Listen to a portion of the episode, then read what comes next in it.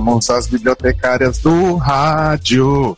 Levamos a vida a gongar. Boa noite! Dessa vez é boa noite de verdade, né, gente? Estamos começando a edição 48 do, do, do, do The Libraries Open ao vivo. Não foi o que errei, foi um, um gap da transmissão. Nas ondas aí da internet via Mixler. Eu sou o Rodrigo Cruz. Eu sou o Telo Caetano. E eu sou o Cairo Braga. E nós estamos aqui para animar esse seu domingo maravilhoso falando sobre o último episódio, se é que a gente pode chamar de último episódio da segunda temporada de RuPaul's Drag Race All Stars. Episódio esse que se chama All Stars Reunited. Ou Reunion. O programa precisa decidir qual é o seu nome, não é verdade? Não é? Porque no título tá Reunited, a RuPaul fala Reunion, mas a RuPaul não sabe muito bem o que ela fala às vezes, né? Mas enfim. Pois é. E assim, a grande graça da gente fazer um episódio ao vivo, obviamente, é contar com a participação de vocês. Então interajam aí com a gente pelo chat do Mixler, é só fazer o, o login social aí no, pelo Facebook, ou então fazer a sua conta no Mixler para interagir com a gente no chat. Telo Caetano tá aí a postos para responder vocês. E também durante o episódio a gente vai chamar algumas pessoas afortunadas, posso dizer assim, para falar com a gente por áudio mesmo, via Hangouts. E então fica de olho aí que a gente vai falar depois mais tarde como que vocês podem fazer essa participação ao vivo. E como de costume, antes da gente começar, o gostosíssimo do Telo vai ler os comentários que a gente recebeu no nosso episódio sobre All Star Super Group. Vamos lá. Ah, obrigado.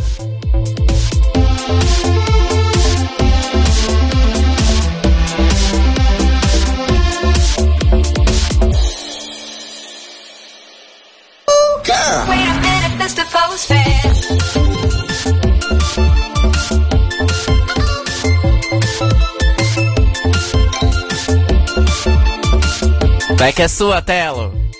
Ok. Olá! Olá, pessoas, tudo bem? Ao vivo! Ao vivo, é aquela coisa maravilhosa.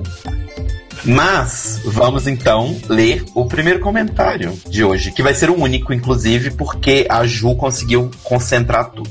Que é a Juliana Carvalho, que deixou um comentário pra gente lá no Mixcloud. Nem deu tempo de ficar triste por não ter sido escolhida, porque o convidado arrasou e mandou super bem na resposta. E participou lindamente no podcast. Arrasou o Raí. Sim, o Raí arrasou. Beijão. Não vou me estender muito sobre o resultado, porque vocês já falaram bastante. Só queria esclarecer aquilo que vocês comentaram mais pro final sobre a reunion, né? Como a reunion foi gravada em si. Aparentemente, os três finais foram gravados sim, mas elas provavelmente receberam comunicado de quem venceu no dia que gravaram o reunion, ou um pouco antes. Um dia desses, a Ador ficou, como sempre, aproximadamente 13 anos cantando no Periscope, e de vez em quando ela parava para responder algumas perguntas. Não lembro que dia foi, mas pelo que sei, ainda faltava pelo menos uma ou duas semanas para anunciarem a vencedora para o público. E ela comentou que tinha ido para a gravação do Reunion e que tinha sido super legal. Chegou até a comentar que a Fifi não estava, mas não falou nada mais além disso, né? Porque senão o processinho ia chegar na casa dela. Eu fiquei sem saber como eles iam fazer para dizer quem venceu, mas quando vi a preview do Reunion, tudo fez sentido e a Alaska já estava lá de rainha. A Logo até já começou a publicar uns vídeos com depoimentos das queens parabenizando a Alaska. E num deles, a Katia está com a metade queimada, que é como ela vai pro Reunion. Realmente foi como ela foi, né? O, look final.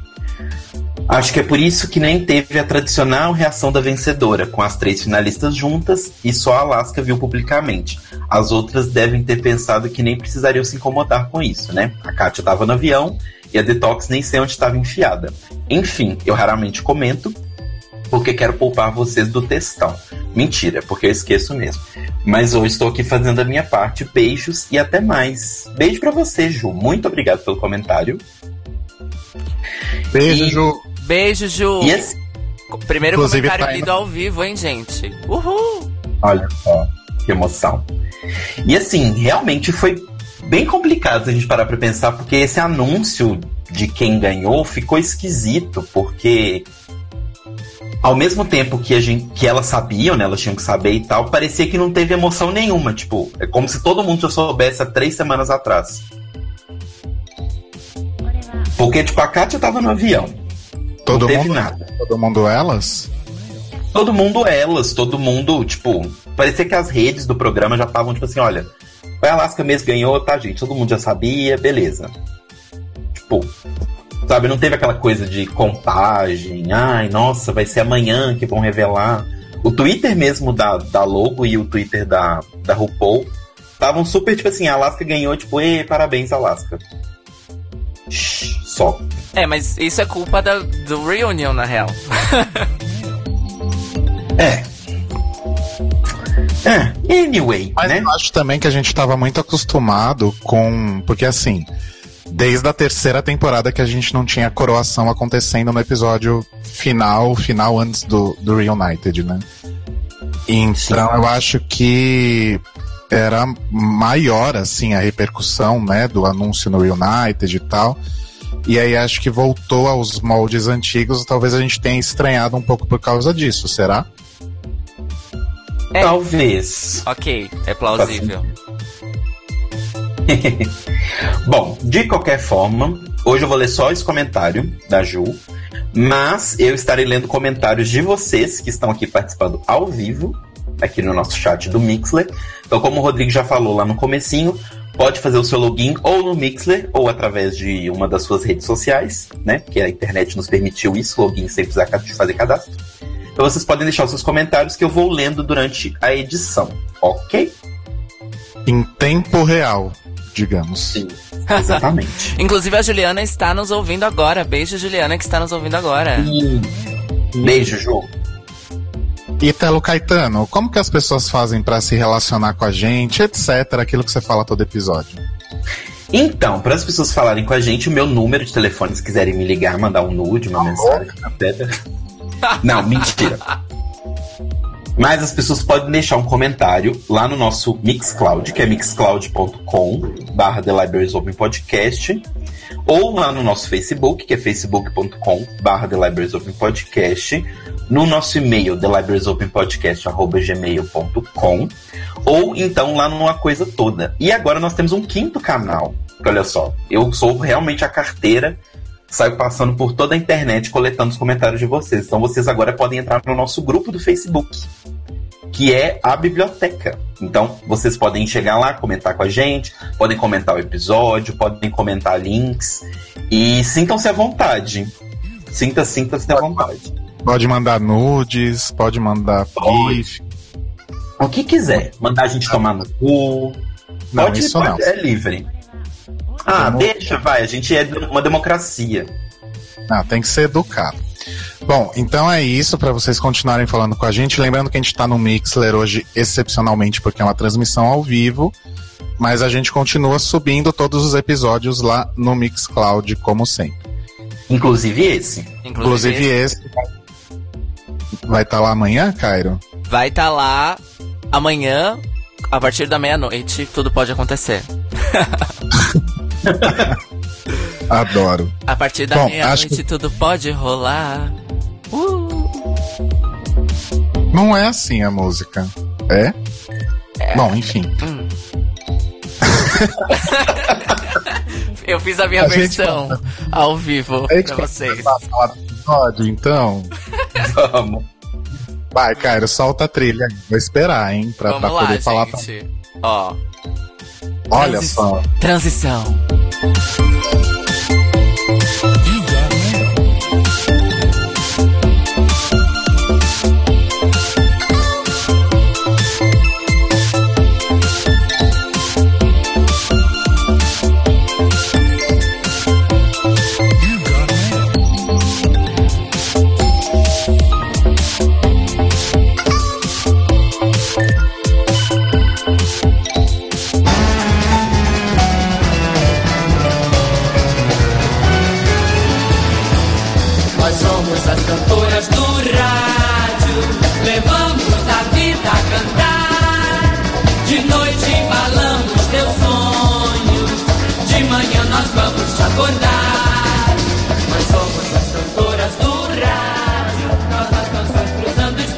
Bom, depois dessa transição de duas horas, a gente pode começar então a falar o, o Reunited, né? Eu acho que a gente pode começar falando, na verdade, sobre como ele foi produzido, né? Antes de falar sobre as coisas que aconteceram. Então, até como eu falei quando o Telo estava finalizando o comentário da Ju, é, talvez a gente tenha realmente estranhado um pouco porque a gente não estava mais acostumado com esse formato, né? Uhum. E na primeira, na segunda e na terceira temporada era uma coisa bem, bem cara de improviso mesmo, né? Era aquele cenário preto com os computador velho da logo jogado lá no fundo, era tipo um depósito. Mas agora pelo menos foi um pouquinho mais produzido. Mas eu acho que até pelo pelo tempo que teve para editar o, o, o Reunited e tudo mais, ainda assim parece que algumas coisas ficaram meio fora de lugar, assim. Então, iluminação, som, tipo, a voz da RuPaul tinha hora que ficava meio abafada, sei lá. O Cairo até pode falar melhor um pouquinho depois disso. Mas de vez em quando batia umas sombras na cara delas, assim, eu achei meio bizarro, assim. Os deu, cortes estavam muito secos, foi uma coisa que eu reparei. Me deu aquele clima de primeira temporada, assim. Mas só de não ter aqueles dançarinos que tem nos Reuniteds normais, já fico bem feliz porque eu odeio eles. Ah, É, mas assim, tecnicamente, o que, que vocês acharam? Ficou legal? Deu pra acompanhar bem a narrativa? O que, que vocês acham? Olha, tecnicamente eu fiquei. é, na verdade, foi muito estranho parar pra analisar tecnicamente é, na segunda vez que eu assisti, porque foi tão. é, como eu posso dizer? Foi estranho. Foi muito estranho, porque a minha primeira, meu primeiro impacto foi: nossa, que silêncio nesse programa, né? exato. Eu Só também fiquei silencioso. estranho. Tava muito esquisito, porque não tinha trilha nenhuma. Tipo, na hora que né, já começa elas falando algumas coisas, e aí tem a parte da Coco, por exemplo, que ela chora. Simplesmente não tem som nenhum. Tipo, fica uns três minutos de tela sem nenhum barulho, sem nenhum som. Foi muito bizarro. Mas eu também achei os cortes bem estranhos, Rô. Mas eu acho que não foi uma questão técnica aí. Eu acho que foi uma questão do formato que eles resolveram adotar desse Reunited. Que foi é, um Reunited muito é, contido, né, gente?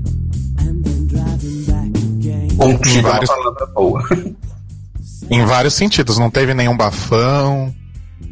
Quer dizer, nada assim muito comparável, por exemplo, ao, ao lance da, da Temi, né? Que alguém comentou aí no, no. Ah, foi o Bruno que falou no, Isso. no chat da Temi afrontando a RuPaul no, no United da primeira temporada. Não teve nada bafônico assim, né?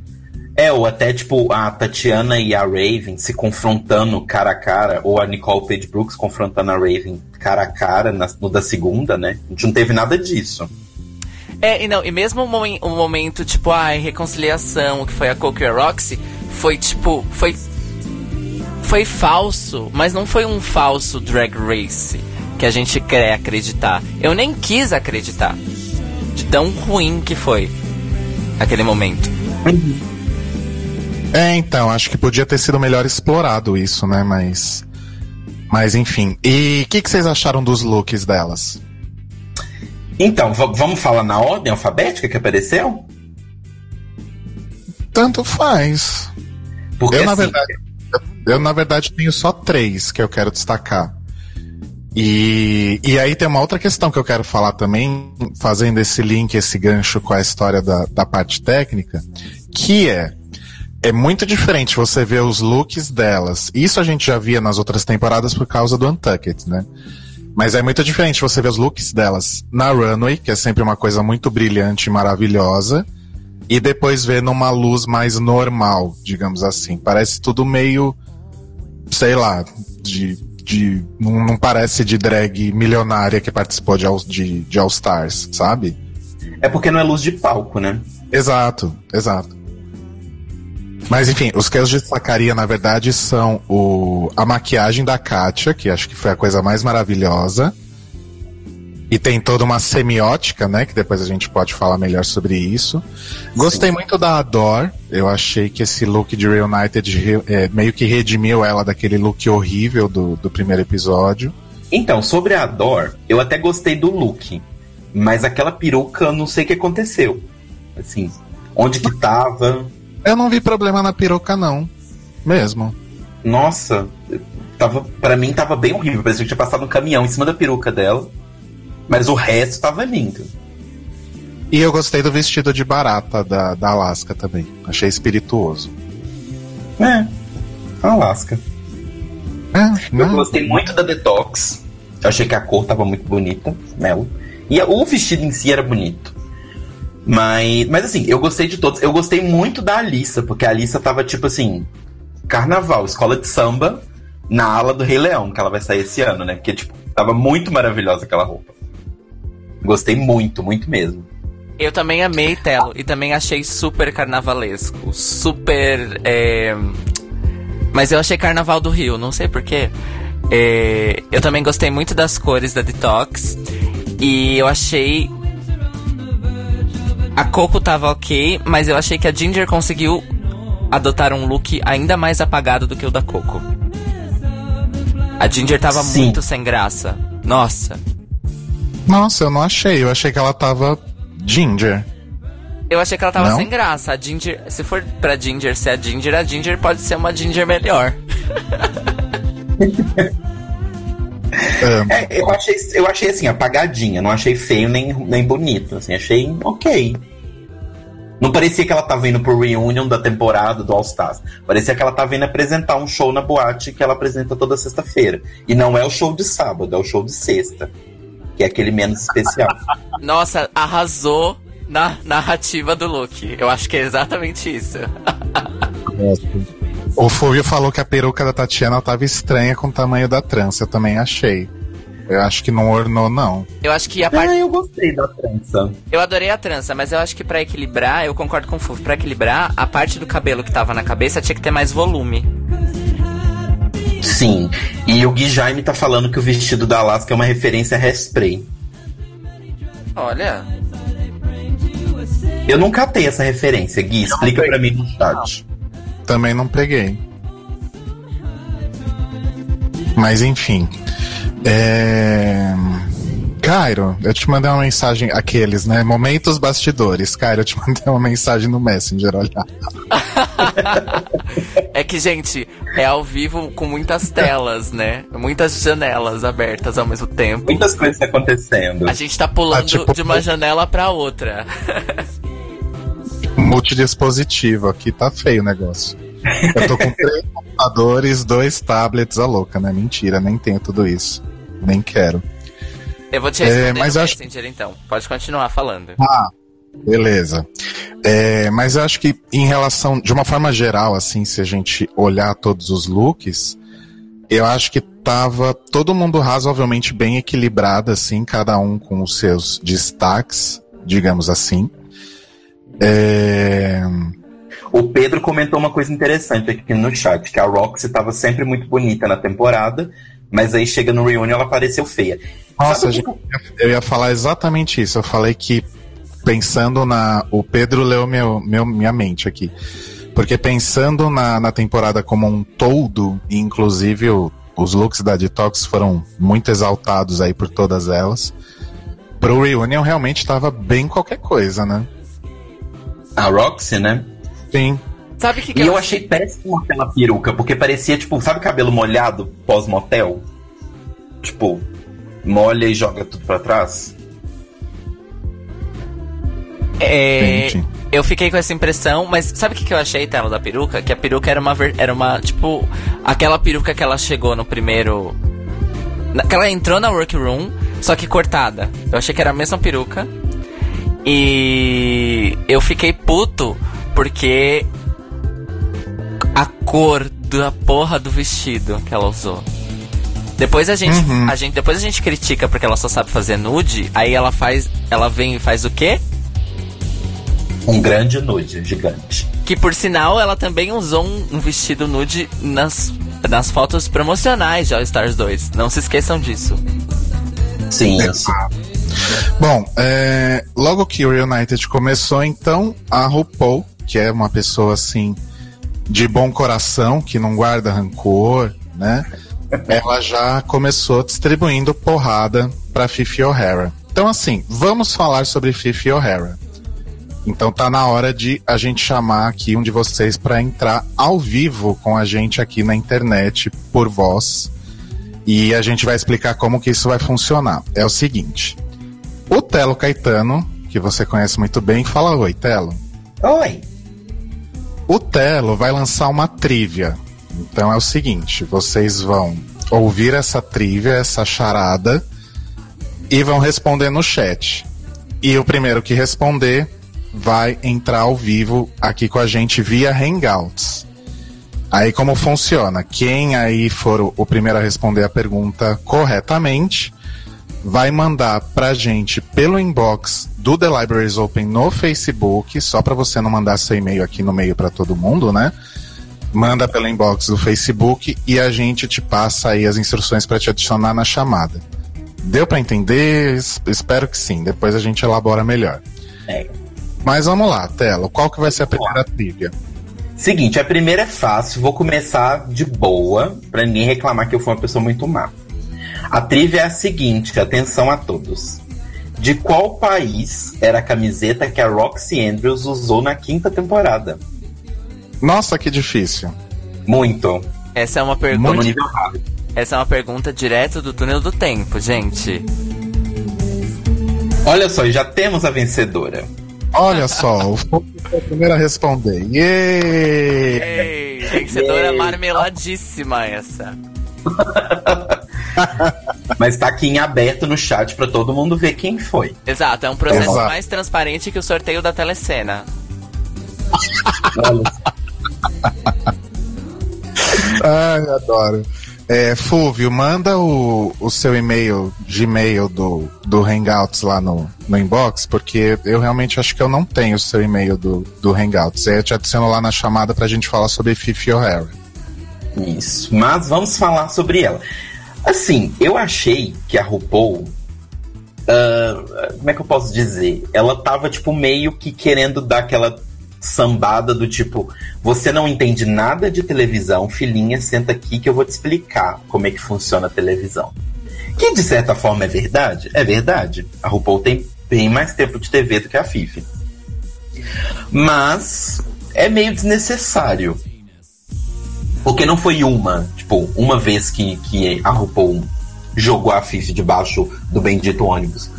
Foi, tipo, várias vezes durante todo o programa, né?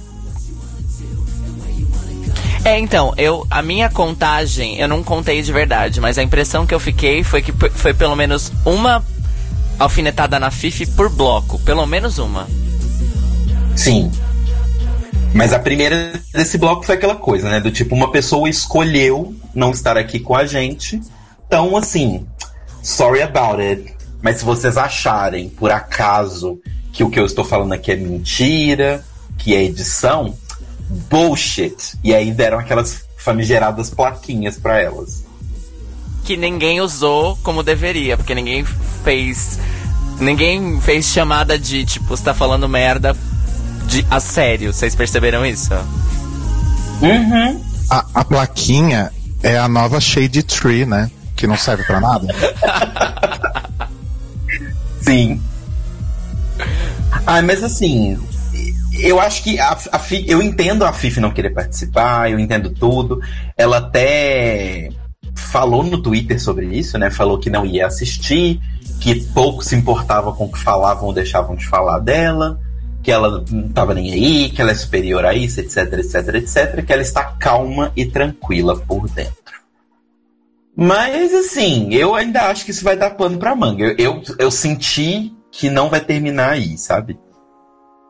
Olha, a gente já sabe por A mais B que apesar da RuPaul usar a plataforma dela pra espalhar um discurso, uma mensagem super bonitas, ela não parece ser uma pessoa muito legal, não, Pois é.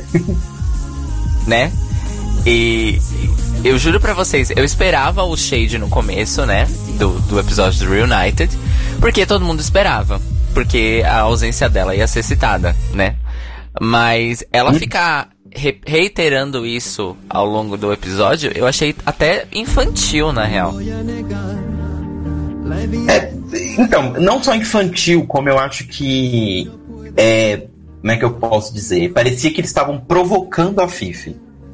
Do tipo, eles estavam dando pequenas alfinetadas até chegar ao ponto de incomodar ela de verdade, pra aí ela poder chegar na internet, falar um monte e aumentar o buzz do programa. É, e outra coisa também, né? Tipo. É. Ela, eu. Em determinados momentos, me parece. Do jeito que a RuPaul tava falando, com aquele tom de voz que ela usou o programa inteiro, super contido e tal, e séria. Que ela meio que. quis mandar a seguinte mensagem pra Fifi, tipo assim: Gata, você lembra da, da Carmen Carrera? Então. Você é minha nova em Carmen Carrera agora. Toda oportunidade que tiver pra eu falar mal de você, eu vou falar. Só que aí é aquela coisa que a gente falou durante a temporada, né? Até onde essa, por mais que a RuPaul esteja certa ou que a RuPaul esteja errada, não vamos aqui, não estamos defendendo nenhum lado, mas assim, até que ponto ela ficar alimentando isso não piora, sabe? Não deveria isso ser só resolvido e tipo, olha, você não quis, você não tá satisfeita, então tá, tchau. Sabe? Eu- eu achei só desnecessária a quantidade de cutucadas. E eu não sei se vocês repararam, pelo menos foi o que eu senti, mas na hora que a RuPaul chega e fala esse negócio, rolou meio que umas caras das, das participantes do tipo, ok, eu vou ficar calada, porque mas daqui a pouco a próxima a tomar sapatada sou eu. É, na verdade, esse recadinho da RuPaul logo no começo, acho que foi meio que um recado pra elas também, né? Pra todas que estavam lá. Uhum. Vocês não- É. Talvez. Não sei. Eu acredito que foi bem direcionado pra Fifi, mas faz sentido ser pra todos, tipo, um, um warning, né? Tipo, olha, fica esperta comigo. Sim. É, eu, O Gui mandou aí no chat, gente. Pra quem quiser ver, só a referência do, do vestido lá de hairspray. Pode falar, cara, desculpa. é, não, tudo bem. O. Eu adorei. Primeiro que Lucas Valadares, roubei o sapatada. Achei incrível. é, e eu concordo. A- achei que esse lance de tipo. Inclusive, eu não sei se vocês notaram, mas tem outra característica da RuPaul quando ela é contrariada que fica muito evidente. Que é uma coisa que a gente não vê sempre, porque ela não deixa transparecer muito nas interações delas com as queens, etc, em entrevistas. Que é a arrogância dela. Si no puede ser, no lo quiero ver. ¿Para qué Né? Fiquei sozinha no podcast, gente. Então. Não, sim. Mas é disso que eu tô falando. A RuPaul, ela é muito foda. Ela é muito poderosona e tal. O negócio que eu acho que às vezes ela passa um pouquinho do limite, sabe? Do tipo assim, não é porque você é bom ou porque você tem uma carreira longa ou porque você teoricamente está ensinando que você tem o direito de ser tão arrogante. Porque é, é- é aquela típica coisa, professor que é escroto só pelo fato de que em troca ele tá te dando, ele tá te dando conhecimento. Tipo, beleza, obrigado que você tá me dando conhecimento, mas não precisa ser escroto gratuitamente, sabe? É, e tipo, foi um lance meio assim, é. É. Eu lancei todas vocês. Eu lancei todas vocês. Ficou muito isso. E aí ela ainda, tipo, eu lancei todas vocês e ganhei um M por isso. Foi bem assim. Uhum. E ela ainda comentou dos 35 anos de drag, que o guia aqui chamou a atenção. Verdade, verdade. A, a última porrada aí que ela deu na Fifi foi mais pro final do episódio, quando ela fala da, da Roxy, né? Da redenção da Roxy. Que ela falou alguma coisa do tipo.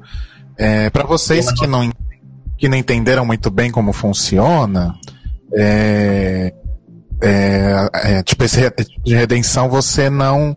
ninguém te dá, você conquista, né? Bom, é, depois de muitos problemas técnicos, por isso que eu tava desaparecido, aqui está ele, Fulvio. Cadê? Como é que eu coloco o som dele aqui, meu Deus? Ai, Ai, deu certo, gente. Ao vivo é tão ai. Tá até suando aqui. Oi, Fulvio. Tudo bem, amor? Tudo e você? Tudo ótimo, tá me ouvindo direito? Sim, Bom, estamos ouvindo.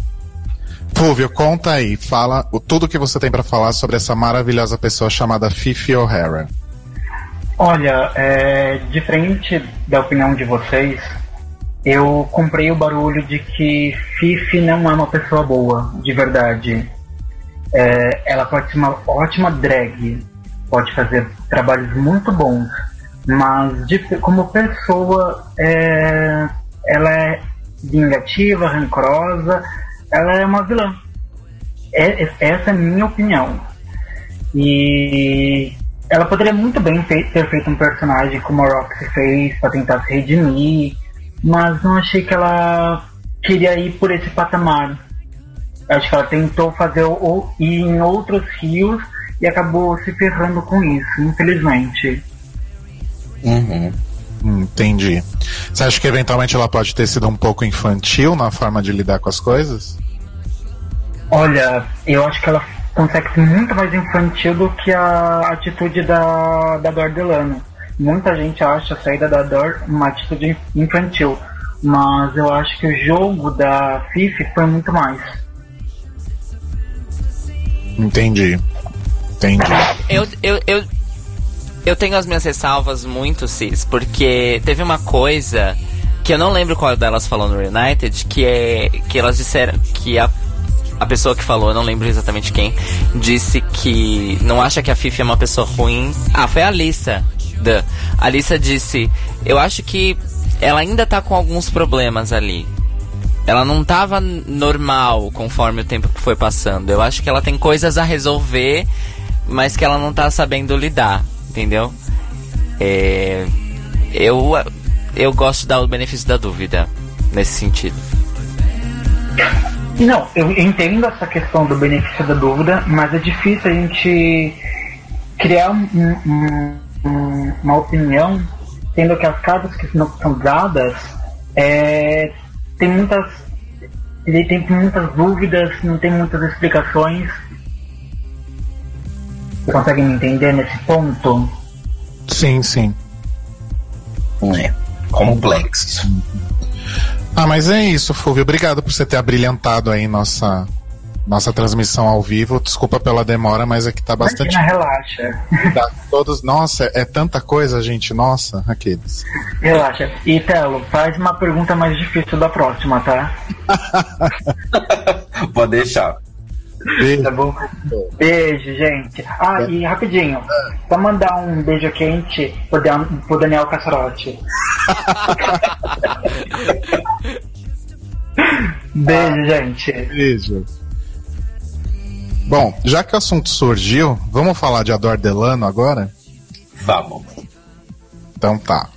Bom, eh, então a Ador ah, foi chamada pela RuPaul, né? Mostrou lá o VTzinho dela e ela volta chorando. E aparentemente, diferente do que ela falou no Periscope, né? Parece que a Ador, no fim das contas, se arrependeu de ter saído do All Stars, né? Uhum. Mas quando eu senti que ela falou a questão de, de arrepender, eu senti pelo menos que ela tava falando que ela tava arrependida do conjunto, não só de ter desistido, mas tipo de ter primeiramente aceitado sem estar preparada, depois ter ido, ter feito uma participação é, né, mediana para ruim e depois ainda ter desistido. Eu acho que ela tava com vergonha da situação completa, sabe? Uhum. E eu, sobre a questão de- da dor infantil, que o Fulvio também levantou, eu fiquei muito feliz, porque eu, sou, eu gosto muito da Dor, e eu fiquei muito feliz de ver o quão adulta ela foi. O quão ela realmente assumiu que ela tava uma bagunça, de que a Michelle estava ali só fazendo o trabalho dela, a Dor em si não estava preparada para aquilo acontecer de novo. Ela não Uhum. se deu tempo suficiente. E eu achei muito adulto da parte dela. A gente já tinha comentado isso durante a, a temporada, que ela não tinha sido necessariamente infantil, né? talvez tivesse sido, talvez não, mas eu acho que ela foi muito adulta. Principalmente de ter ido no, no reunion. Sim. Eu acho que, de acordo com o que ela mencionou quando ela saiu, né? Talvez ela tivesse mais motivos para não ir no reunion do que a, a própria Fifi, porque no fim das contas ela mal participou da temporada, né? Exato, e ela teoricamente saiu mais machucada, entre aspas, né, da coisa toda. É, e, e eu achei legal porque ela foi, mesmo com todos esses motivos, e sabendo que ela ia estar tá ali pra falar três frases e ficar assistindo. Uhum. É, exatamente. Acho que a Coco falou mais que ela, na verdade. Né? Sim. A Coco chorou mais que ela, inclusive. Gente, ah. mas que negócio da Coco, né? Porque acho que antes do United isso nunca tinha sido falado em lugar nenhum, assim, nem nos, nos Wall Reports, nos, nos New Now Next da vida, ninguém tinha falado sobre isso, né? Sobre a doença dela e tal. Não. Ela, ela, falou ela, nada. ela, ela falou, ela, ela disse no United que ela fez questão de esconder, né? Uhum. É, eu acho que até que foi uma atitude bem plausível, né? Porque a gente sabe como as pessoas são, tem muita gente ruim por aí, poderia usar isso para dizer que ela estava se fazendo de vítima, para para tentar permanecer no, no, no, programa e tal, né? Enfim. Como a gente sempre achava que a história do ônibus da Roxy também fosse. Pois é, é verdade. Mas enfim, é, vamos falar agora sobre um tema super polêmico. E aí eu acho que tá na hora de mais uma trivia, será? Porque demora tanto para conseguir colocar a pessoa no, na ligação que é melhor já fazer a trivia agora, né? Tá o bom. tema é acordão das drags. Esse acordão existe? Esse acordão não existe? Foi um pacto de sangue promovido pelo Rolasca Talks mesmo? Não foi? Enfim, vamos falar sobre acordão das drags e fiquem de olho aí então agora para responder mais uma trivia do nosso querido Telo Caetano. Vamos lá. Isso. Então, a segunda trivia também está no nível fácil, então eu peço todos muita atenção. E eu quero que, por favor, se atentem a um detalhe. Eu vou estar prestando atenção em grafia, ok? Alô. Então é a pessoa que escrever o nome correto. Mas, vamos à pergunta. Qual o nome da drag que caiu belíssima na passarela de RuPaul? Tchan, tchan, tchan, tchan. Será que alguém acerta? É tão difícil, faz tanto tempo. Isso, né? Faz muito, faz o quê? 10 anos atrás? Quase isso. Olha lá, o Fulvio deu a dica, hein? É da Season 1. Ó, eu gostei, Verdade. gostei da pessoa que participou antes de ajudar, que vai participar depois. Olha! Alexandre. Olha só, Alexandre Sobreiro. Ei! Por alguns segundos, milésimos de segundos, Alexandre Sobreiro.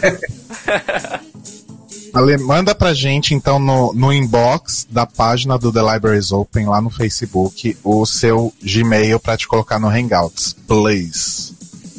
Isso aí. Enquanto isso, vamos já falando então um pouquinho aí sobre o tal do, do acordão.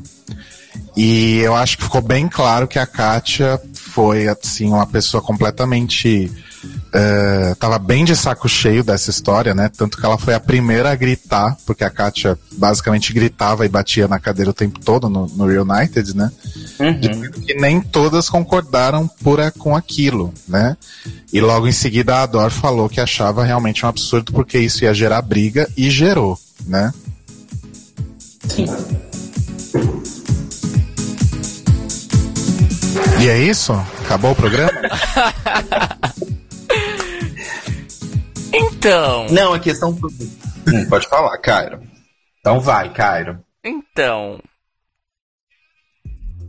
Uma coisa que eu fiquei feliz.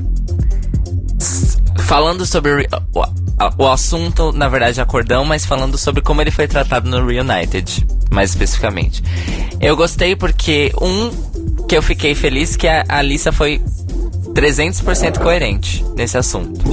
E eu gostei muito de quando a RuPaul perguntou para ela por que, ela não entrou no pacto não e, e, e, tudo mais. Ela falou assim: pera, primeira coisa, vamos definir o que é esse tal de pacto?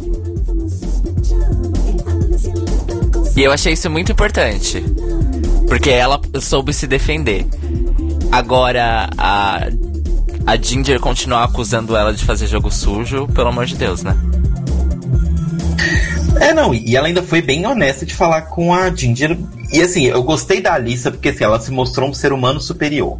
Porque foi, ela virou, olha, seguinte, se eu tivesse jogando, eu teria tirado a Katia. Ela tá vendo muito melhor. Por que, que eu ia tirar você? Tipo assim, você não era uma ameaça pra mim naquele momento, sabe? Exato, exatamente. Mas a questão do pacto, eu acho muito interessante uma coisa que elas comentam que foi, de certa forma, elas aceitaram o pacto para tirar a culpa de cima delas mesmas. Né, que elas comentam, tipo, de certa forma era jogar a culpa de volta pros, pro, pras críticas. Exato. Então, do tipo, não, não sou eu que tô te tirando, miga. É a RuPaul. A RuPaul falou que você foi mal. Ah, mas a outra, ela falou muito mais mal. Por que, que você tá me tirando? Ah, não, eu senti que foi que ela falou mais mal de você. É, e a Juliana falou agora no chat, né? A Ginger é a pessoa mais amargurada do mundo. Olha, ela tá quase chegando no, no nível da RuPaul. Vou te contar, viu? Muito amargurada. Pois é. Amargurada demais, demais da conta. E outra coisa, né, gente? É... A gente vai falar mais dela, é claro. Mas eu gostei muito do jeito digno que a Alissa, tipo, não comprou ah, o que a Ginger tava vendendo. Porque a Ginger meio que, tipo, queria lavar uma roupa suja ali no Reunited. Tipo, ai, você jogou sujo. E agora? Cadê sua voz? Cadê sua voz? Muito provocando. Muito provocando. E a RuPaul colocando uma lenhazinha na fogueira também, né? Sim.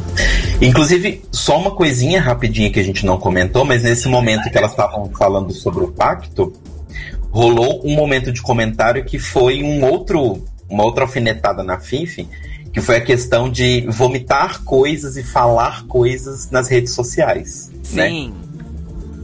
E elas comentaram brevemente, mas tipo, ah, tem que tomar cuidado com que você vomita nas redes sociais, porque você pode sair falando outras coisas, etc, etc, etc. Então, assim, foi, né, cutucadas novamente na Dona Fifi. Mas. Hum, E pode- temos aqui então Alexandre Sobreiro. Como que eu coloco o som dele aqui, gente?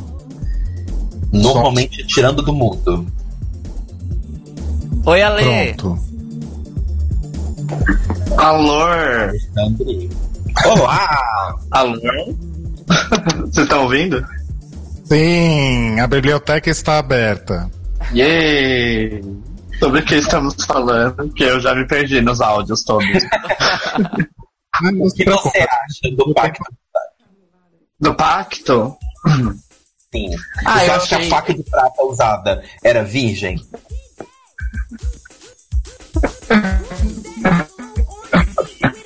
É, Opa. Oi, Alexandre.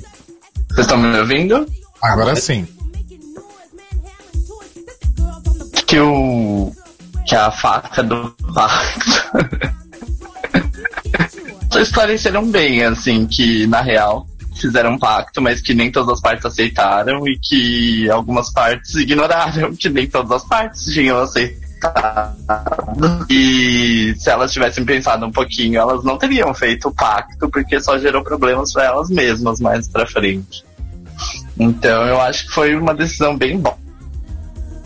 E ficaram du- durante a cobertura do, do All Stars, em vez de delas se livrarem dos juízes, finalmente elas resol- resolveram, resolveram endossar os juízes fazendo durante, todos, durante todas as temporadas, que era colocá-las na berlinda sem estar no papel de drag de fato, tirando a RuPaul, mas né, RuPaul não é do júri enfim.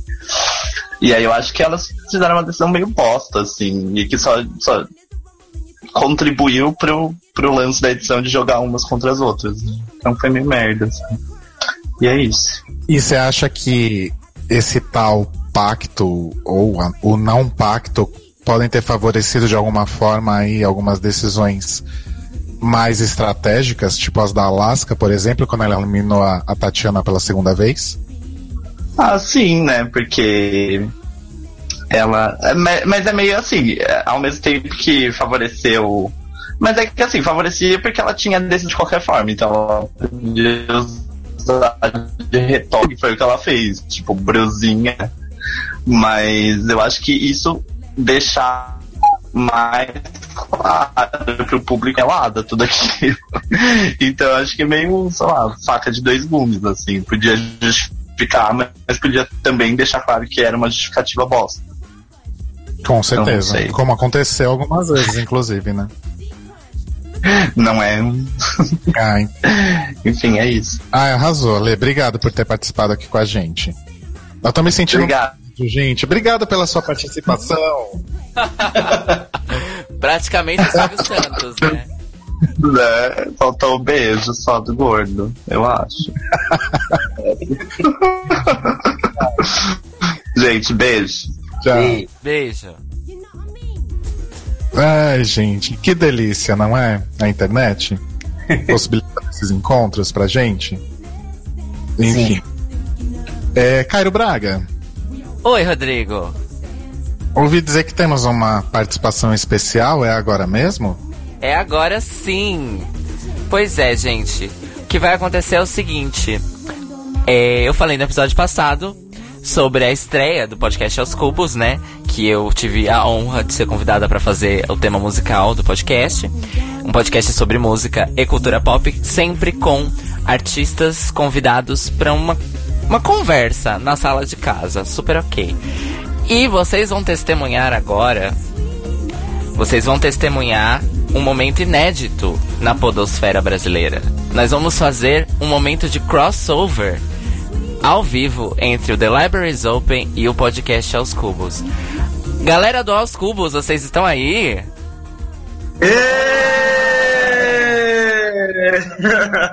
Estamos todos e todas. E todos. Tudo olha aqui, a gente está recebendo hoje o Fausto Moral, que não, a gente não conseguiu identificar ainda que isso é um duo. Hoje eles são um duo, mas eles são trio, eles são quinteto, sexteto. O falso coral, tá o falso também. coral ultimamente tá igual o Blumen Group, né? São várias pessoas e elas vão se revezando. Exatamente. Hoje está aqui o Luiz, que faz parte do podcast. Oi, Gabriela. Olá! E está aqui também o Luiz Elian. Olá! É, só, eu só Olá. vou pedir pra, pro... O Aloy tá bem longe do microfone. Vou chegar pertinho. Calma aí, ele vai chegar mais perto. Isso, Aloy, chega bem pertinho. Ai, que delícia! E aí, Tá só parecendo que vocês estão dentro de uma piscina, mas fora isso tá tudo ótimo. É, gente, a gente tá aqui. A gente tá aqui fazendo esse link. Esse É, a gente tá dentro do. Claro. Exato. Então, o que eu queria perguntar pra vocês é. De novo. É porque eu gosto muito de polêmica. Mas o acordão das drags, gente. Vamos lá. Ai, gente, o acordão das drags foi o ponto mais esdrúxulo da temporada. Foi uma coisa muito BBB, assim, tipo, muito. Ah, não va- vamos, não vamos combinar votos do BBB, saca? Que, tipo, gera toda polêmica, mas no final das contas, todo mundo faz e muda a estratégia ao passar do jogo, finge que nada aconteceu. Foi bem tosco mesmo. Esse ano foi golpe atrás de golpe. Nossa, só golpe. só golpe, só 7x1 na nossa vida em 2016. Eu acho que o acordão foi uma grande mentira. Porque em momento nenhum todas elas concordaram, então nunca foi um acordo. É. Se Quer a dizer- gente for, se a gente for pensar assim. é, foi igualzinho o golpe mesmo. Nem todo mundo tava de acordo. Exatamente. Afinal de contas, né, o Alaskas, Alaskas Race e Alaskas Stars foi assim maravilhoso, né? Enfim. A gente tava brincando aqui muito antes, toda vez que eu faço tipo assim, de uma temporada, e aí a gente fala assim, ah não, você, você soube, né? Quem ganhou, quem ganhou? A gente falou que a Kátia ganhou. Porque no nosso coração a Kátia ganhou. É, Exato. no meu coração, a Kátia ganhou duas temporadas já, bicha. Ela é a maior vencedora, a maior vencedora da história de Drag Race. Sim. Exato. Com certeza. Bom, pra quem. Gente tem, O que, que foi, gente Rodrigo? uma vencedora moral. Total. Hoje a gente está aqui, né? a gente começou o podcast perguntando, para quem perguntar para as meninas só aqui, mas a gente vai perguntar para vocês também. Com Aloy, Aloy, rapidinho. Você tá muito longe mesmo. Não tô entendendo o que você tá falando, meu amor. Tá melhor agora? Não. Você colocou o microfone então, gente? Calma aí. É que ele tá colado no computador. Vamos ver aqui. Será que tem algum jeito? Eu escuto o Vitor perfeitamente. Será que será que estão ligando? Beth? Você repete alguma coisa? Você tá me ouvindo melhor agora? Um pouco melhor. Você falou que quer fazer uma pergunta. Ele tá dentro do computador. gente. Ele tá exatamente onde eu tava. Vai, Bom, vai- faz a aí- pergunta. A pergunta é: com qual drag de RuPaul de todas as temporadas vocês entrariam num relacionamento sério? Uh. Mas só pode responder uma? Olha o poliamor. Não, a pergunta é uma só. Você tem que escolher a top of mind. Do mesmo jeito que, do mesmo jeito que só a Alaska ganhou a temporada. Você tem que escolher a sua vencedora. Eu sou que nem a Adora, eu sou do amor livre, então é difícil escolher uma. Você Mas é igual ao Derek Barry, né, gata? Tem dois maridos. eu escolheria a Benda Creme. Pendula Creme. Bom, eu escolheria, eu escolheria a Dora, né, gente? Eu sou apaixonado, eu não percebo. Bela. É difícil, eu fico entre a Kátia e a Jinx Monsoon, que são as minhas favoritas de todas. Luísa? Nossa, acho que eu não tenho um repertório.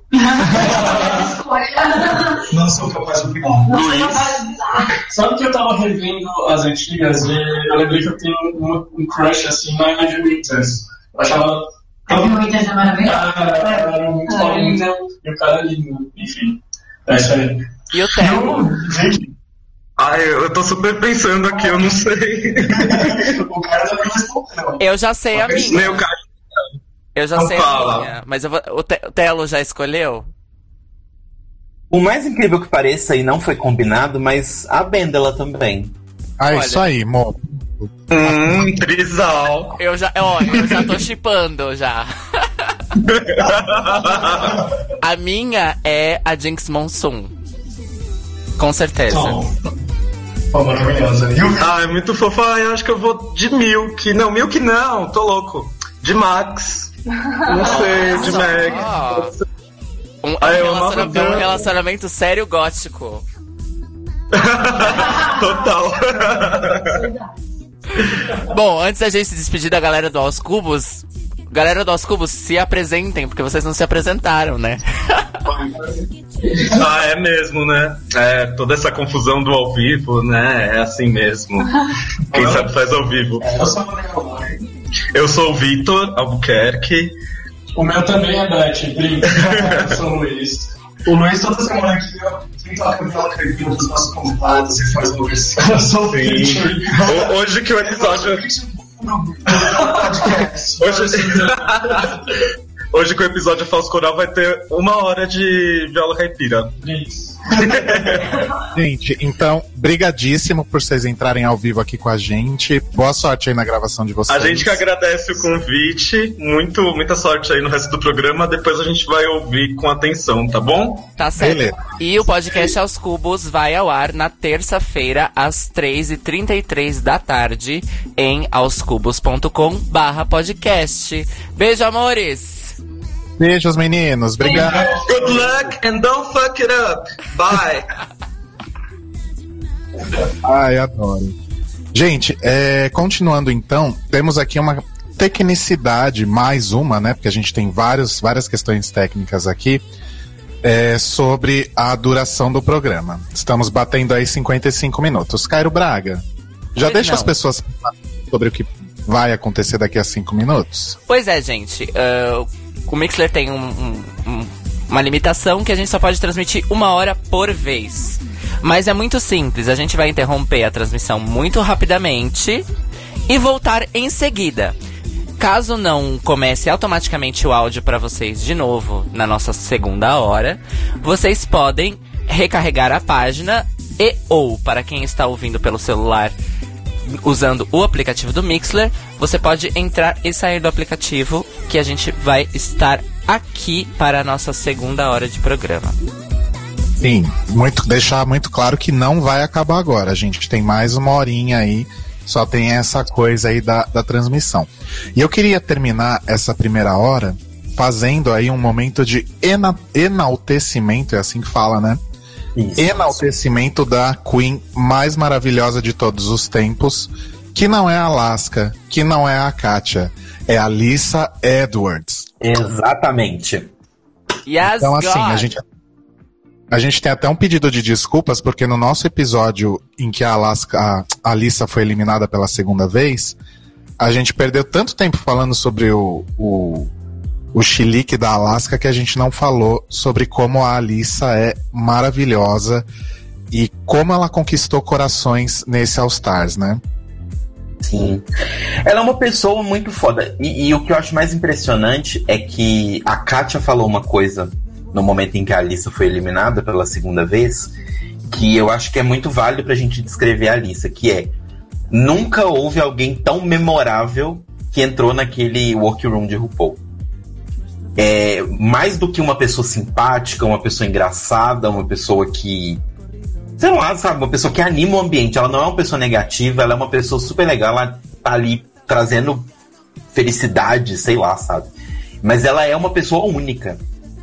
Tipo, a gente não pode esquecer que dentre os programas que a UOL faz de spin-off com as Queens, o da Alissa foi o primeiro a estourar. E basicamente ele foi o responsável por transformar o canal da, da, da, da UOL no Facebook no que ele é hoje. Né, que tem um monte de programas e tal. E assim, tudo veio do carisma dela. Tudo veio pelo fato de que ela é esse ser magnético que consegue chamar atenção pra ela, sabe? Então, uma pessoa muito especial, muito maravilhosa e eu amo a Alissa. Pois é, e eu vou só ecoar um comentário que o Guilherme Jaime fez agora no chat. Ele diz o seguinte, que a Alissa transcende todas as bullshits de drag race, haterismo e redes sociais. Ela é um ser humano evoluído. Eu concordo. E eu acho que nessa temporada ela demonstrou isso muito bem. Que ela tá com uma clareza de vida e dela mesma muito grande. E que ela levou isso pra competição. E que no final das contas isso serve pra deixar o drag dela ainda mais maravilhoso, né? Exato. Sim. E a postura dela durante todo o Reunited e também durante toda a temporada, né? Ela não causou nenhum bafom, ela não comprou nenhum bafom, tipo, ela não comprou a, a briga com a Fifi pra ela, sabe? E no Reunited também ela teve uma postura de realmente se colocar, né? Que não tem essa coisa de, de ela ter um passe livre porque ela é engraçada, ela é o que ela é e ela é muito boa no que ela faz, né? e que ela realmente não tem nenhuma raiva de, de ninguém que tá ali, né? Nem das pessoas que eliminaram ela. Então, assim, eu acho que é de fato um, sei lá, uma mosca branca no meio de todos os, os participantes da de Drag Race, né? Porque ela realmente soube jogar o jogo, ser ela mesma e ainda assim manter uma postura invejável, né? Uhum. É sim. E chegou a hora, meus amores. A hora que a gente vai fazer o efeito Chaves, que a gente vai desaparecer e reaparecer. A gente vai fazer a nossa transição para a segunda hora. Vocês fiquem aí que a gente já volta. Qualquer coisa é só atualizar a página, ok? Não se mexam. Não saiam Não daí, a gente volta em seguida. E é sério, tem muitas surpresas até o final, fiquem aí. Uhul!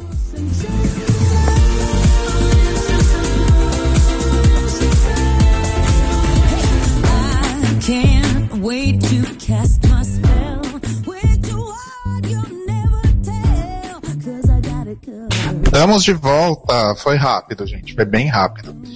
É, só é, terminando esse negócio da Alissa, o Ale Sobreiro falou que todas essas características definem uma Miss Congeniality. E de fato, tivesse esse título no All Stars, com certeza ela seria a nossa Miss Congeniality, né?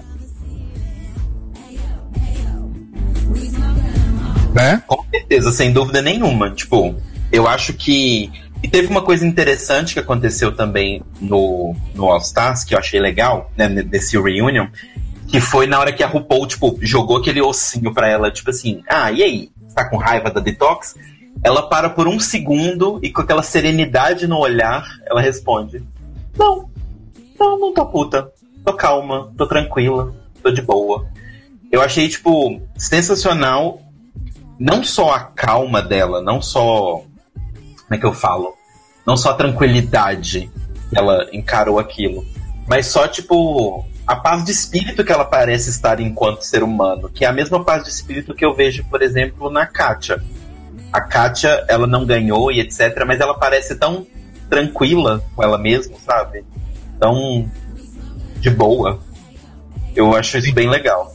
Sim. E só pra matar esse negócio da Alice, eu acho importante a gente lembrar que ela e Tatiana foram responsáveis por um dos melhores momentos, se não o melhor, dessa temporada, que foi aquele lip sync maravilhoso. Entrou pra história, né, gente? Se tiver um top 10 lip syncs de Drag Race, eu acho que aquele tá pelo menos ali na, entre as cinco melhores. Eu concordo. Sim. Foi aquela coisa do a luz contra as trevas. Um, elas estavam com roupas bem parecidas, né? Que a gente comentou. E foi, tipo, muito foda. E a gente até falou durante a temporada que uma das coisas legais desse lip sync, que ele foi o primeiro lip sync for your life da temporada. Primeiro e único, né, na verdade. É, realmente. Então elas estavam com muito mais gana para poder conseguir fazer aquilo e entregar um trabalho legal. Então foi muito foda. É, falando agora então sobre o, aquele momento, né, o face crack of the millennium, e foi o lance do espelho. Né? E na verdade o que eu queria destacar nessa hora é alguns pequenos detalhes de bastidores que são jogados pra gente nesses momentos, né? A Jinja já tinha falado lá atrás, um pouco fora dessa questão do espelho, mas a Ginger falou lá atrás, e a Katia reiterou mais lá na frente, que elas saíram da Season 7 e logo em seguida já estavam gravando All Stars, né? Que foi uma coisa super colada uma na outra. E outra coisa de bastidores que eu achei interessante foi quando elas comentaram que elas ficaram uma hora atrás do espelho ouvindo tudo o que estava acontecendo na workroom. Sim. Que foi uma tática para deixá-las mais sangue nos olhos, né? Principalmente a Alissa, porque ela tinha acabado de ser eliminada, né? Isso, eu fiquei pensando na Alissa, porque assim, ela acabou de sair do palco quando ela foi eliminada. A produção já agarrou ela ali no braço, já falou: olha, vai arrumar o seu cabelo, vai arrumar a maquiagem que você já vai voltar. Aí ela, como assim já vou voltar? Espera aqui atrás do espelho. Aí ela encontrou as outras quatro. Tipo, o que, que a gente faz agora? Não, é pra vocês quatro ficarem aqui. Tipo, vocês vão voltar pro programa, sabe? Eu fico imaginando isso na cabeça da Alissa, como é que foi. E esse foi o momento em que elas se tocaram o que, no fim das contas, ia acontecer, né? Depois da- delas terem recebido aquelas mensagens na, na eliminação original delas. Finalmente elas entenderam o que, qual seria de fato o, o papel delas aí voltando pro programa, né? Uhum. Total. Uma coisa que. Ótimo. Ah, Não, uma coisa só que eu queria eh, comentar sobre, sobre isso, né? Que antes da gente. Só voltando o momento Fifi, porque apesar da gente já ter falado sobre ela, eu queria falar sobre a questão do abraço, porque envolve também a Alissa. aquele abraço, a louca. Exato. E, e eu achei bem legal que, assim, a Tatiana meio que, de novo, jogou a Fifi debaixo do bendito ônibus, né? Que virou e falou assim: ah, então, ela falou que era por- porque ela não queria chorar, queria evitar as lágrimas, mas assim, não é por nada não, mas ela abraçou todo mundo e ela não estava chorando. Exato. e, nessa hora, e nessa hora a RuPaul dá uma risada tipo Clodovil, né? É, exato. Então, assim, até a Tati, que a gente sabe que é amiga da FIFA, inclusive lá nos momentos do Top Boot e Top Toot da, né, da temporada, falou que ela adorou o look da FIFA, que realmente era muito legal mesmo. E ficou nessa, né? Tipo, Olha, a Fifi realmente é meio filha da putinha. A própria amiga dela tá falando. Sim. Bom, é, o Telo puxou aí um assunto que eu ia puxar agora. Olha só como a gente é conectado. Ai, Chegou a vai. hora do nosso The Libraries Open Fashion Review. Os tuts e os boots dessa temporada. E, obviamente, a gente vai chamar um de vocês aqui para falar com a gente sobre aí os melhores e piores looks de All Stars 2. Telo Caetano, é hora daquela charadinha maravilhosa. Isso. E agora eu já vou começar com uma difícil. Não, não é difícil, vai. Mas também exige escrita correta, hein? Prestem atenção. De quem é a célebre frase This is not RuPaul's best friend race? Bitch. É, realmente a escrita aí é um pouquinho complicada. Exato. Quero a escrita correta.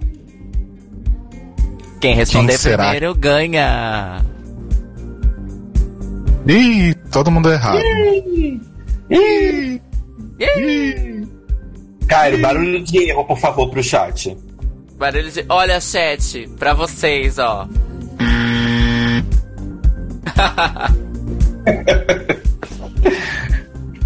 Nossa, gente, ninguém sabe. Pô, gente, Google. Sim. Pode usar o Google, a gente deixa. Aí, Guilherme Jaime, arrasou. Arrasou. Escreveu certo. Olha só. O, o, É. o André Fatincone disse que não sei nem o que eu comi hoje cedo. É, Gui, manda o seu e-mail do Hangouts pelo, pelo inbox do The Libraries Open no Facebook, please. Sim. É, comecem vocês então, meninas. Quais os, os looks preferidos e odiados de vocês? Da temporada, né? Da temporada. Fala- A gente tá falando só de Stars 2, hein? Ó, eu ia me ater a falar de vários looks, mas eu vou, eu vou falar de um só, um, um tut e um boot, pra poder a gente não transformar isso numa coisa gigante. Mas o meu tut é o vestido de da Detox de latex, que eu achei simplesmente maravilhoso. Eu achei que ela tava tipo, não parecia Drag Race e não falando ah, né, de uma forma pejorativa. Assim. Drag Race é, é sempre muito impressionante, mas realmente não parecia que aquilo tinha sido montado por ela, a maquiagem, tudo, em duas horas, que é o tempo que elas ficam prontas. Parecia que foi uma coisa que demorou bem mais tempo. E o meu top boot é a primeira parte do vestido de duas partes da Alaska, que desculpa, não era um vestido, era um saco de lixo jogado em cima dela. Beijos. Que foi o que a Las, o que a Katia jogou na cara dela, né? Primeira, Exatamente. Kátia é meu spirit animal. A primeira parte foi uma bosta e a segunda parte foi brilhante.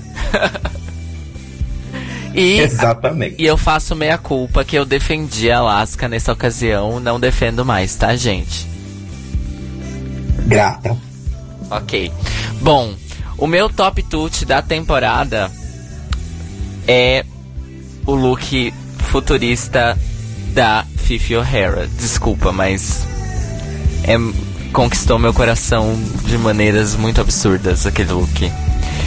E o meu top boot da temporada, ai meu Deus. Desculpa, viu? Mas eu juro que não é birra. Mas o meu top boot da temporada é o look do Makeover Challenge da Alaska e da mãe dela. Sinceramente. É. Foi bem qualquer coisinha mesmo. Foi. Ó, aqui no chat, o pessoal tá falando os seus. Pro Lucas Fabiano, o look da Coco no primeiro episódio foi o top boot dele. Tipo, ele achou que foi péssimo. Mas qual E look realmente, da assim- Coco? Do primeiro episódio. Não, mas qual look do primeiro episódio? O que ela entrou ou da performance? Eu imagino que da performance, que era aquela camisola, né? Ah, é verdade. Porque o look de entrada tava até ok. Não tava tão, tão horrível.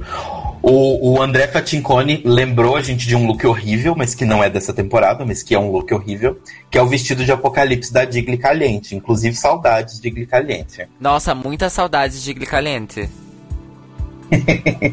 É, o, And o André Fatincone disse que o boot dele vai pra Fifi no desafio que ela foi eliminada, que era o, o stand-up, né? A grávida de Taubaté. A grávida chola de, Tauba, de Taubaté. e o Tuti do Fatincone é a Detox no episódio final, o look com, as tran- com as tran- os rabos de cavalo duplos. Realmente é um bom look. Também conhecida como Maria Chiquinha. É, exatamente. Abalo, é ó. Inclusive.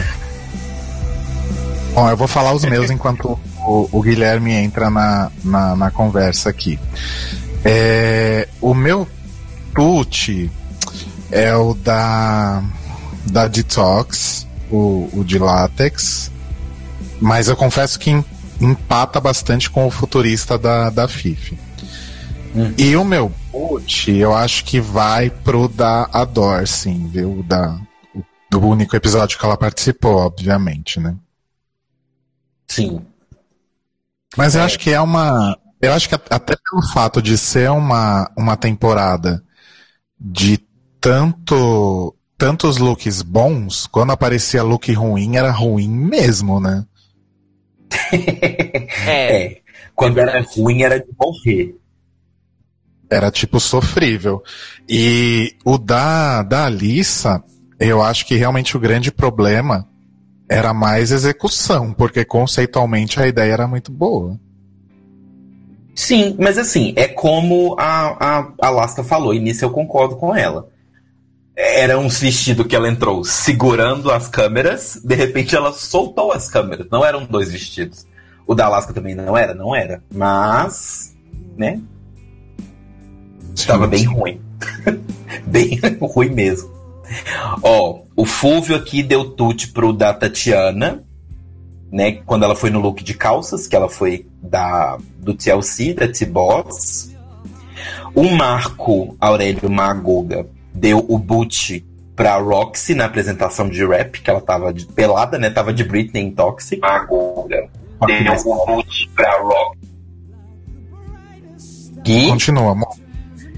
e Não, continua. o- e o Lucas Fabiano deu o top tute dele pro latex da Kátia, que também foi muito legal. E até hoje eu fico muito impressionado de como conseguiu andar naquele vestido. Adoro. Então, Guilherme Jaime, você está no ar, nas ondas do rádio. Vocês estão ouvindo?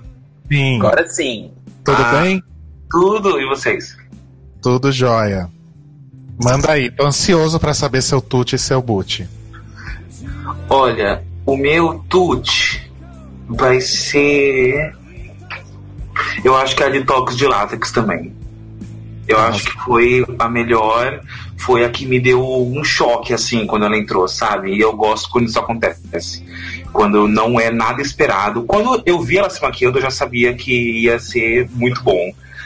E o meu boot, eu fico em dúvida entre a, a Ginger no futuro do drag e a Alaska também, porque eu não entendi, eu não reconheci a Alaska no, com a mãe dela. Eu achei a peruca de 1,99, tipo, de péssima qualidade, sendo que a Alaska tem laces maravilhosas. Eu achei muito preguiçoso. Tipo, eu senti que ela não tava querendo se esforçar porque ela já tinha ganhado demais. Então eu achei muito preguiçoso, eu fico em dúvida, mas eu acho que o da Alaska, por ser a Alaska e não a Ginger, por, por eu esperar muito da Alaska, eu fiquei mais chocado. Tipo, nossa, é sério isso? É sério que você tá. que ela tá de chinelo na runway? Nossa, eu tive essa mesma impressão. Porque assim, a gente sabe que a Alaska cresceu muito da quinta temporada pra cá, né? Então você espera realmente. E tudo que ela mostrou no All Stars, realmente, aquilo ficou muito abaixo de Sim. da média geral dela, né? É, eu não, não entendi. A peruca eu não entendi. O, o vestido eu achei muito simples. É, apesar de ser uma estética que a gente conhece da, da Alaska, eu achei muito fraco o look pro que ela estava apresentando. Então, um, eu acho que é esse, mais do que o da Ginger. Arrasou. E Gui, a gente sabe que a sua especialidade de fato é RuPaul, a RuPaul em pessoa, né? Não o programa. Então fala pra gente seu tute e o seu boot dos looks da RuPaul nessa temporada. Sem dúvida, o melhor look da RuPaul foi no de paródias, no Movie Sequels, que ela tava com um vestido de leopardo e escamas ao mesmo tempo. Nossa, sim. Com aquele fascinator, nossa, maravilhoso, a peruca, tudo tava maravilhoso. O Zaldi arrasou naquele vestido, o Matthew também, a maquiagem tava muito linda.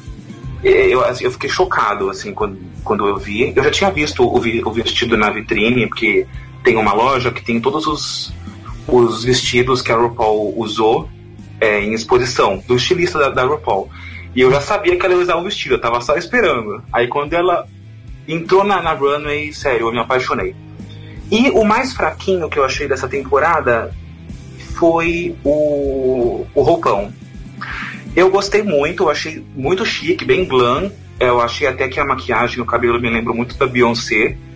Mas eu achei que foi o mais, assim, mais tímido, não sei. O que eu não vibrei tanto. Entendi, entendi. Arrasou. Mas todos, a- sério, todos, todos maravilhosos. Cada, cada temporada ela tá mais maravilhosa. É, é contra o tempo a RuPaul, não consigo entender. E ainda tem gente que reclama que fala que ela só usa peruca loiras. Enfim. É. Coisas que a gente ouve por aí. Mas obrigado, Gui, por ter vindo aqui conversar com a gente.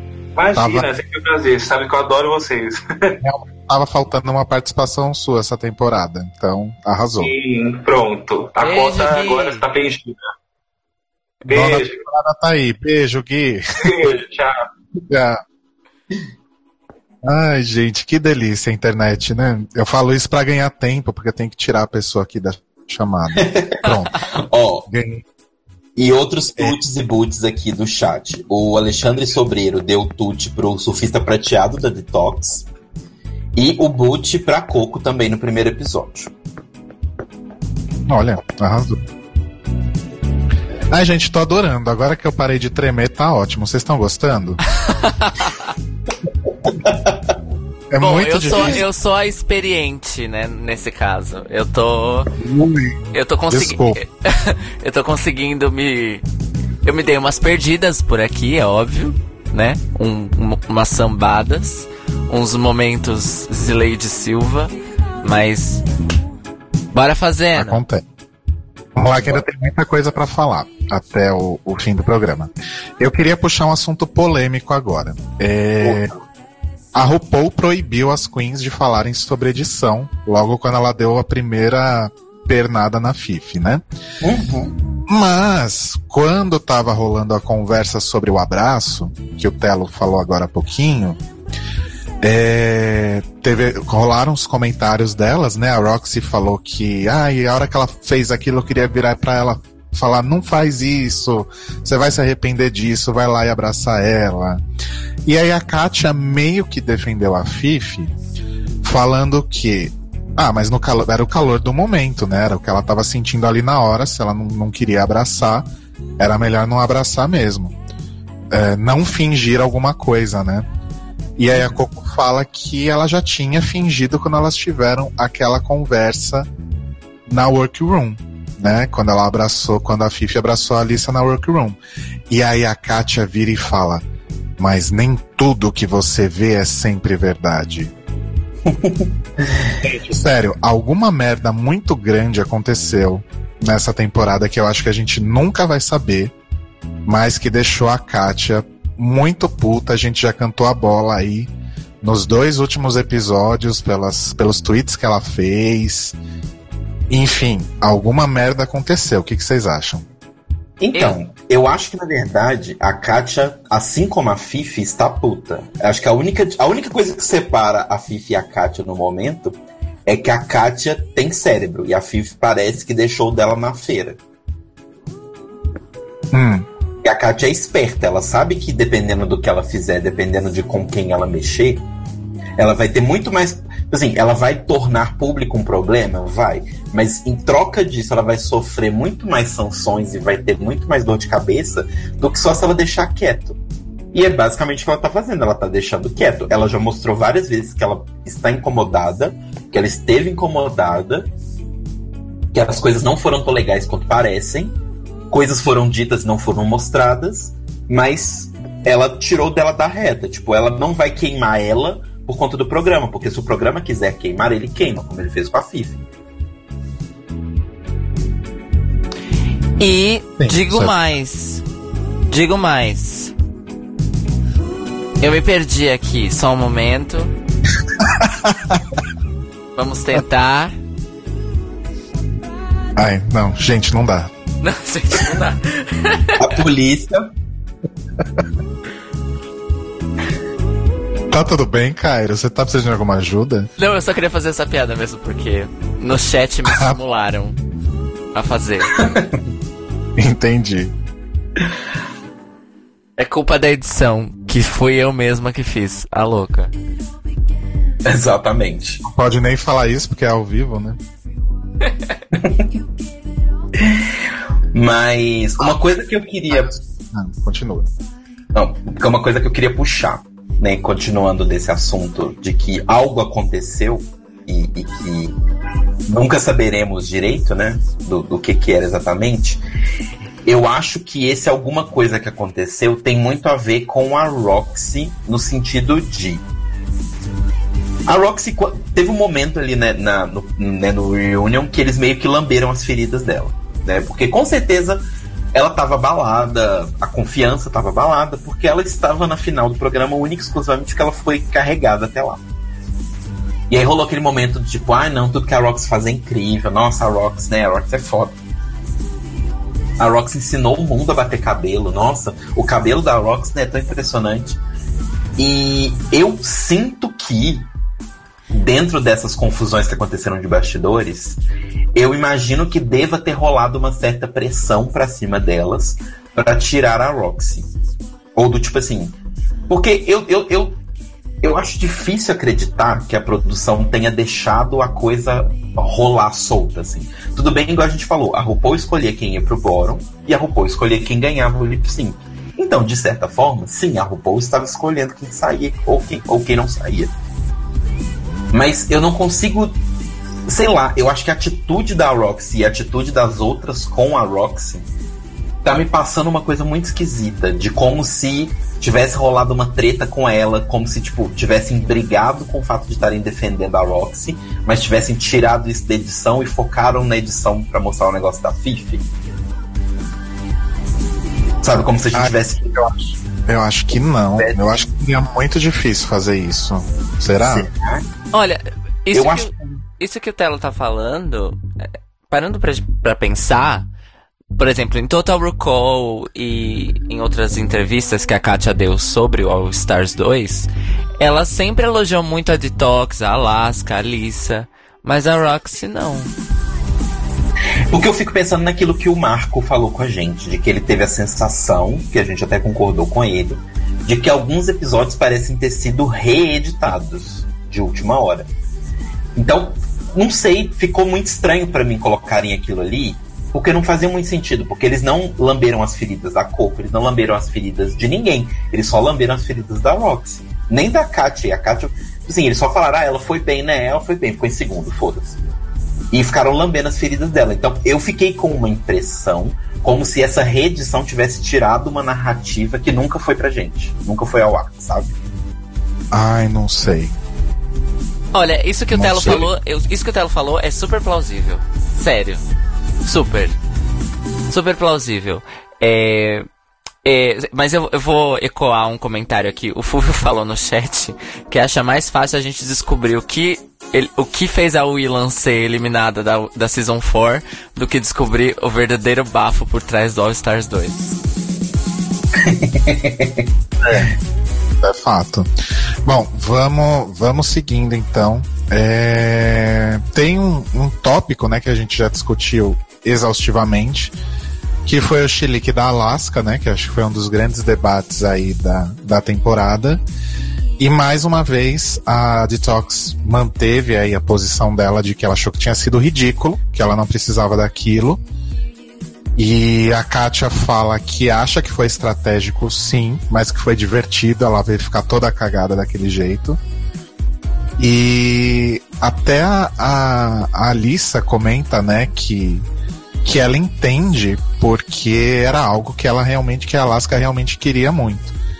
E a Alaska é, comenta que não queria fazer nada que fosse visto como fraqueza, porque ela já era extremamente insegura na quinta temporada e ela não queria repetir isso, né?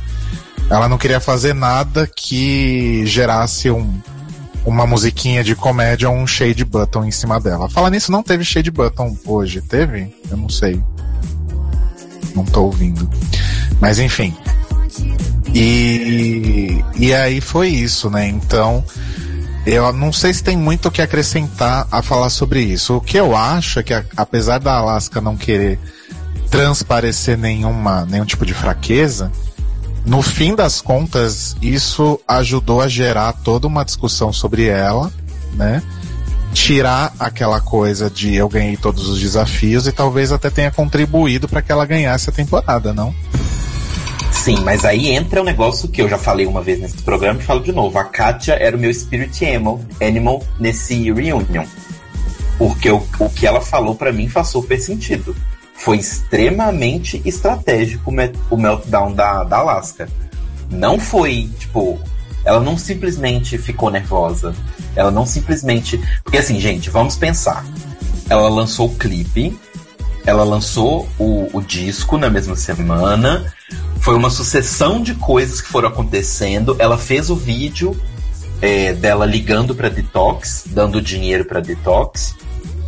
Ela fez o vídeo do negócio da cobra, né? Falando que ela era Taylor Swift, que ela era Alaska, etc. Então, assim, me desculpa, mas eu acho que se ela não fez a estratégia lá na hora, se na hora ela não pensou isso, ela saiu daquela gravação já com aquilo na cabeça, do tipo, olha, eu tenho um tempo que deve ser, sei lá, um ano, um ano e pouco, pra reverter isso pra mim. Isso tem que virar completamente pra mim. E ela soube usar perfeitamente bem. Então eu acho que assim, o- o uso dela foi extremamente estratégico e não teve nada de fraqueza, não. É, até a, a RuPaul comenta que, que uma das qualidades que a Alaska tem de vencedora é porque ela também é uma gênia do marketing, né? Exato. E é um gancho que a RuPaul já tinha usado no meio da temporada. Sim. E o negócio da Alaska, o caminho da Alaska, nossa, Alaska, Alaska, Alaska, Alaska, Alaska, Alaska. É, o ar, é porque, como a Michelle bem lembrou no último episódio, o arco da Alaska começa desde a primeira inscrição dela pra primeira temporada de Drag Race. Pois é. E ela fala isso até no programa. Tem um momento em que ela. A, a Kátia fala o negócio do vestido, né? Ela fala, ah, não sei o que lá, bullshit. Aí ela, tipo, ah, vai tomar no cu, não sei o que lá, a Kátia, ah, vai você, ela, ah, te odeio. Aí ela vira pra câmera, aí vocês vão editar isso no comercial como se a gente estivesse brigando de verdade, né? E realmente foi o que eles fizeram. E eu gostei É. deles terem mantido isso, da Alaska falar isso. Inclusive, é, tá, comentei isso com o Telo, acho que eu não comentei isso com o Cairo, mas eu revi a, a sexta temporada há pouco tempo. E acontece algo narrativamente parecido com a Bianca Del Rio. Tipo, ela não chega a dar nenhum tipo de chilique, meltdown, nada do tipo. Mas ela tava indo super bem, né? Nunca dublou, ganhou vários desafios. E aí todas as outras do, do top 4 começam a questionar a Bianca, né? É, principalmente a Courtney e a, a Darian. Passam o tempo inteiro questionando: ah, mas será que ela é tão boa assim? Porque os vestidos são todos iguais e não sei o que, bababá. E meio que começa a acontecer isso com a Alaska também, né? Todas elas passam a questioná-la no, no finalzinho da temporada se realmente ela tá indo tão bem assim. Sim. Eu achei, achei engraçada essa, essa semelhança, ainda que pequena, né?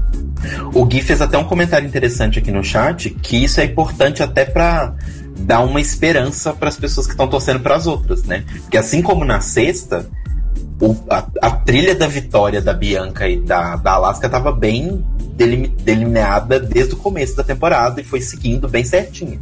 Então, tipo, esse último essa edição nesse último episódio é mais pra, tipo, olha, às vezes pode ser que ela perca e continua torcendo pra sua, que você gosta. Sim. E falando aí bem rapidinho das outras do, do top 4, a Roxy a gente já falou essa toda essa questão aí dela e que ela mesma admitiu que ela não deveria estar lá, né? E aí a Alissa até brinca que ela na verdade é que devia ter ganhado porque ela ficou no no bottom de seis de sete episódios e ainda por cima conseguiu no to- chegar no top 4, ela que devia ter ganhado essa porra. Mas eu acho legal ela ter meio que reconhecido que que não foi assim muito justo ela estar lá, né? Uhum. Que ela mesma não reconhece isso. E aí a Detox até fala que quando ela eliminou a Alissa, ela era uma decisão que ela sabia que era errada, mas que ainda assim ela tinha que tomar. Oi? Pois é, né, Detox? É, do tipo é. assim, ela falou, eu assumo, eu assumo que eu fiz a escolha errada e eu vou lidar com as consequências de fazer a escolha errada. Mas vou fazê-la mesmo assim. Sim. Foi bem bizarro isso, não foi? Foi muito bizarro. Eu não achei bizarro, eu achei adulto, porque uma coisa seria. O que me irritaria seria se a, a Detox, que durante muito- uma grande parte da temporada foi minha torcida, virar e falar assim: ai não, eu realmente estava protegendo a Rox porque eu acho que ela foi melhor e tal, não, não, não, não. Isso eu acharia ridículo. Mas ela foi sincera, tipo assim, a questão toda é, ela assumiu o ato que ela fez. Olha, eu realmente estava protegendo a minha amiga. Eu, eu sei que não era por esse critério que teoricamente eu deveria fazer, mas foi o critério que eu escolhi. Então me julgue a partir do meu critério. Você pode falar que ela tá errada. Beleza, mas ela está te explicando o critério que ela usou. Eu acho mais válido do que a Alaska continua falando que man- manteve a Roxy porque o vestido da Alice era realmente horrível. Era horrível? Era. Mas tinha coisa bem pior, né? É. Mas aí foi legal também a Detox falando que, que no All Stars ela tava mais centrada, né? Porque na quinta temporada ela ela tinha acabado de descobrir que o pai tava doente, etc. Então, assim, eu acho que as quatro. é, quando eu falo quatro, na verdade eu tô falando da, da Alissa também, né? Elas tiveram momentos melhores no All Stars do que na quinta temporada, porque estavam todas cagadas naquela época, né? Apesar da maioria delas ter ido bem longe. E a Katia volta aí à tona aquela história de que ela realmente conseguiu vencer todo o medo que ela tinha na, na sétima temporada, né? E sabendo que ela basicamente entrou direto no All Star saindo da gravação da sétima, é, é até surpreendente, né? Ver como ela superou isso em tão pouco tempo, né? Então acho que realmente é um, um crédito a mais ainda pra gente dar pra Katia, porque ela não teve tempo de se de se reconstruir como drag, de falar, bom, nas, na Season 7 eu fiz isso, isso e isso de errado. Então agora eu tenho que fazer isso, isso e isso. Ela não teve tanto tempo pra pensar como todas as outras, né? Sim. Acabou de passar a Season 7 e ela já tava no estúdio gravando. Sim, exato. É, bom, oi, desculpa, Caio. É, o. a- na verdade, a Pamela, ela fez uma pergunta que eu acho que é interessante a gente responder. Ela disse que a Detox fez isso pra proteger a Roxy ou pra proteger a si mesma? Olha, Olha, faz bastante sentido, né? Porque deixar uma pessoa fraca pra final é mais chance de você ganhar. É, que é basicamente o que a Alaska fez quando eliminou a Tatiana duas vezes. Uhum.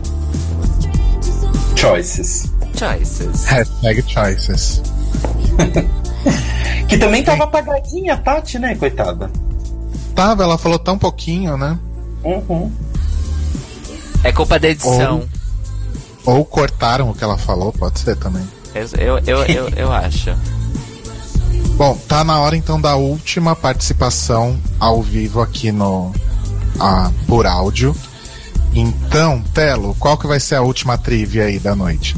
Olha, agora eu vou pra uma trivia que vai ser efetivamente difícil, então vai até demorar um pouquinho. Mas é o seguinte: na sexta temporada de RuPaul's Drag Race, qual era o time de sete queens da segunda Big Opening? Que eram os sete nomes. Tem que falar a sete, hein, gente? As sete. Vamos ver quem que vai acertar. O tema da próxima participação, pra gente já começar a encerrar aí, é RuPaul's Drag Race All Stars 2 realmente foi a melhor temporada de RuPaul's Drag Race até agora? Como a própria RuPaul fez questão de dizer? Não. Spoiler, não. O Lucas Valadares não entendeu a pergunta da trivia, Telo. Vai ficar sem entender. É. A louca.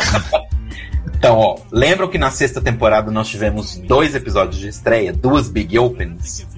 Teve um time de sete queens na primeira, um time de sete queens na segunda. Qual era o time de sete queens da segunda?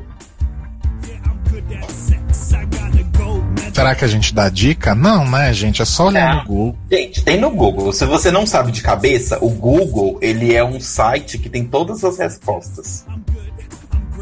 O endereço é www.google.com.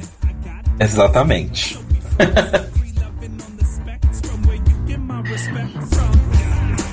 Mas vamos começar a falar então o que a gente achou, né? Eu tô lixando minha unha enquanto as pessoas estão. Mas podem falar. Olha. Vamos falar a real? Que a RuPaul fala isso de todas as temporadas no, no Reunited. Já tem algumas temporadas que toda temporada ela fala: Essa foi a melhor temporada de Drag Race de todos os tempos. Do mesmo jeito que todo, todos os desafios e propostas é pela primeira vez na Herster de Drag Race. Ou seja, pra mim, All Stars 2 é uma ótima temporada de Drag Race. Realmente. Mas não é a melhor até agora. Gente, é. vou, dar, vou dar uma dica. O, o Guilherme Jaime e o Fúvio colocaram aí no, no chat. Como eles já participaram, a gente vai deixar alguém dar copy-paste, tá? Exatamente. Olha só, a gente tá facilitando tanto. Aí, Olha só, André Fatincone. Parabéns, você acertou aqui. Parabéns, você foi a nossa terceira ligação. Você vai participar ao vivo com a gente. André, manda o, o e-mail que você usa no Hangouts no, no chat do. no inbox do The Libraries Open lá no Facebook. Por Box favor. da página. É isso aí. Ai, Fulvio, agora que a gente viu, desculpa. Mas é porque as pessoas têm que estar no chat. O Marquinho não tá no chat. É, não pode passar, não. O Marco deve estar lavando o cabelo novo maravilhoso dele. Exatamente, beijo. Mas, então, a minha opinião sobre esse negócio da temporada. Eu acho que foi uma temporada interessante. Ela tinha um, um, um roteirinho até ok. Mas eu acho que o grande, o grande mérito dessa temporada não ela ter sido necessariamente boa. Eu acho que o mérito dessa temporada é ela ter conseguido prender a atenção da gente e ter feito a gente torcer, mesmo a gente já sabendo basicamente 80% da temporada antes dela começar. Yes! E bem antes dela começar. Yes. Então, assim, eu acho que ela tem mais mérito por conseguir prender. a- É tipo o episódio de Chaves. O mérito de Chaves é esse. Chaves não é necessariamente bom, mas ele prende a sua atenção, mesmo você já sabendo tudo que vai acontecer. Olha só essa analogia. Olha, gostei. Chaves tem tudo a ver com o RuPaul mesmo. Tem Eu tudo a ver com concordo. o All Stars 2. Eu Com a concordo. segunda temporada. Mas, pra mim, assim, eu acho que é o mesmo motivo pelo qual a gente gostou tanto da oitava temporada. Porque a sétima tinha sido tão pra baixo, tão sem graça do ritmo que tava vindo, que eu acho que a oitava foi tipo assim, nossa, ainda bem. Que também eu acho que a sétima talvez não tenha sido tão ruim, talvez é porque a sexta foi muito legal, que pra mim a sexta é a melhor temporada. Então a sétima pareceu muito pior e a oitava pareceu melhor, sabe? Hum, sim. Tudo uma questão de comparação. É, que é uma coisa que a gente chegou a comentar também na nossa cobertura da oitava, né? Uhum. Exatamente. Fica aí a reflexão. Olha, eu acho que. é, concordo muito com isso que o Telo falou. Eu acho que toda aquela questão de spoilers antes da temporada é, atrapalhou um pouquinho o, o, o nosso entusiasmo, né? Mas acho que no fim das contas a, a temporada se desenvolveu muito bem. E só pelo fato de ter mudanças no critério de eliminação, por exemplo, etc., eu acho que já é um, um grande mérito, assim. Mas eu também não diria. Primeiro, porque assim, eu não considero All Stars é, uma temporada de Drag Race, na verdade. Porque a gente já conhece todo mundo que tá lá, né? A gente pode se surpreender com algumas coisas, com algumas mudanças nas pessoas, positivamente, negativamente. Mas a gente não tem aquela coisa legal de conhecer a pessoa e se apaixonar por uma Quinti, por exemplo, sabe? Eu acho que as temporadas, quando a gente não conhece elas, a gente acaba se envolvendo muito mais, porque a gente quer conhecê-las, né? Então eu acho que tem muito disso também. Vocês acham que faz sentido? Sim, faz bastante sentido. Eu acho que. O, o, o Bruno, inclusive, até falou uma coisa aqui agora no, no chat: que se a gente for comparar até o All Stars 2 com o primeiro All Stars, ele já foi bem melhor. Então, nesse critério de. Não tem nem como comparar, né, gente? Não, claro, mas assim, considerando isso que você falou, que o All Stars é um programa diferente, tem uma dinâmica diferente. Se você manter essa ideia da comparação, a gente for levar isso da comparação, até nesse ponto da comparação ele vai acabar sendo melhor. Mas eu acho que essa temporada não foi a melhor, né? A gente. Acho que nós três concordamos com isso, a gente vai ver a opinião do, do André. Mas não sei se com isso, e eu acho que foi uma das temporadas mais negativas com relação à internet em si, sabe? Quantidade de hate, quantidade de coisas chatas acontecendo, quantidade de spoiler vazando. A internet meio que deu uma atrapalhada nessa temporada, eu acho. Olha, Uhum. eu. Mas eu- a gente, a gente tem que ficar esperto porque isso tende a acontecer nas próximas temporadas também. Pois é. Então, eu não acho que a internet atrapalhou a temporada. Eu acho que talvez a- talvez o que prove que All Stars 2 foi uma boa temporada de Drag Race foi isso que você já tinha falado antes, Telo, de que a temporada sobreviveu a tudo que estava acontecendo na- no resto da experiência de Drag Race, que é a internet, os spoilers, essas coisas todas. Então, é, talvez porque a gente arranjou aqui no podcast um jeito de se divertir com os spoilers, mas eu, eu pessoalmente, é, eu acho que a internet não necessariamente atrapalhou a temporada. Eu acho que a internet modificou bastante a experiência da temporada. E que realmente a gente tem que estar preparado para isso se tornar meio que padrão, vamos dizer, nas próximas. Sim, também acho.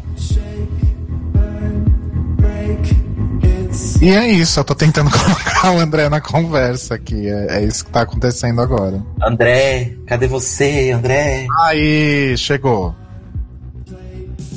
Alô? Oi! Alô, Cristina? Alô, Cristina? Ah, liguei pro programa errado, desculpa. Não, você ligou pro The Library. Alô, Galisteu? É o The Libraries Open, é o melhor podcast da internet, dizem. Não sou eu que tô falando. Foi a internet que disse. Está na internet é verdade. E aí, galera, tudo bem? Boa noite. Boa noite, Fatincone. Tudo bem, queridinho? André, abaixa o Mixcloud e ouve a gente só pelo, pelo Hangouts. Tô, tô pelo Hangout. Chique. Abaixa o volume da sua TV e escuta a gente só pelo telefone. Isso. Tá bom. Baixa a televisão. Conta Tá bom. O que, que você achou da, da Stars 2 como um todo e se realmente é a melhor temporada até agora? Olha, eu acho que começou muito bacana. Começou assim, meu, explo- explodindo com aqueles eventos delas, cantando, mostrando todo o que elas sabiam fazer de melhor. Só que do meio da temporada diante, depois que teve o Rolesca Talks, aquilo foi cagando. Puta que pariu. viu? Foi difícil engolir elas de novo. Pois é. Isso porque a gente achou que não ia rolar, né? Que elas realmente iam ficar de boa, mas não teve jeito. Olha, tava na cara, né? Cinco da, da mesma season é complicado não rolar uma panelinha, né? E, mas assim, num, num geral foi uma temporada muito bacana. Eu gostei bastante, mas eu ainda continuo gostando mais da sexta e da oitava. Nossa, eu acho que a sexta é, é como é que fala? É unânime, né? Todo Olha os concursos. É, Ela teve uma qualidade muito grande de desafio, das próprias participantes também eram muito fortes. Todas tinham uma car- característica única, né? Então, Você consegue lembrar de cada uma, né? É muito difícil isso numa, numa temporada. Todas terem o seu destaque. Positivo e negativo, né? Quem diga Magnolia Crawford. Amo. Exato. Amo a Magnolia, gente. Você sempre Saudade. gosta dessa avulsa. Ela devia voltar a fazer drag, mas a minha preferida da sexta temporada é a Experimental. Achei que era Sasha Belly. É da sétima, bicha. Tá, tá Você tá em todas, ela tá no seu coração. pra sempre. Por mim, ela estaria no All Stars 2 também. Mas Podia é ter um grupo Redemption, né? Ia ser muito legal. Com todas as falidas, É, as cagadas. Ué, lembra, É o- é o- gente? É o É. Drag Race No Stars. Meu, então, Redemption, a redenção. Elas tentarem conseguir algo que não foi, sabe? Fênix, aquelas que a gente não lembra o nome. imagina um lip sync Kelly Mental e Sacha Bell. Acho que eu tenho um ataque cardíaco aqui na sala, vendo.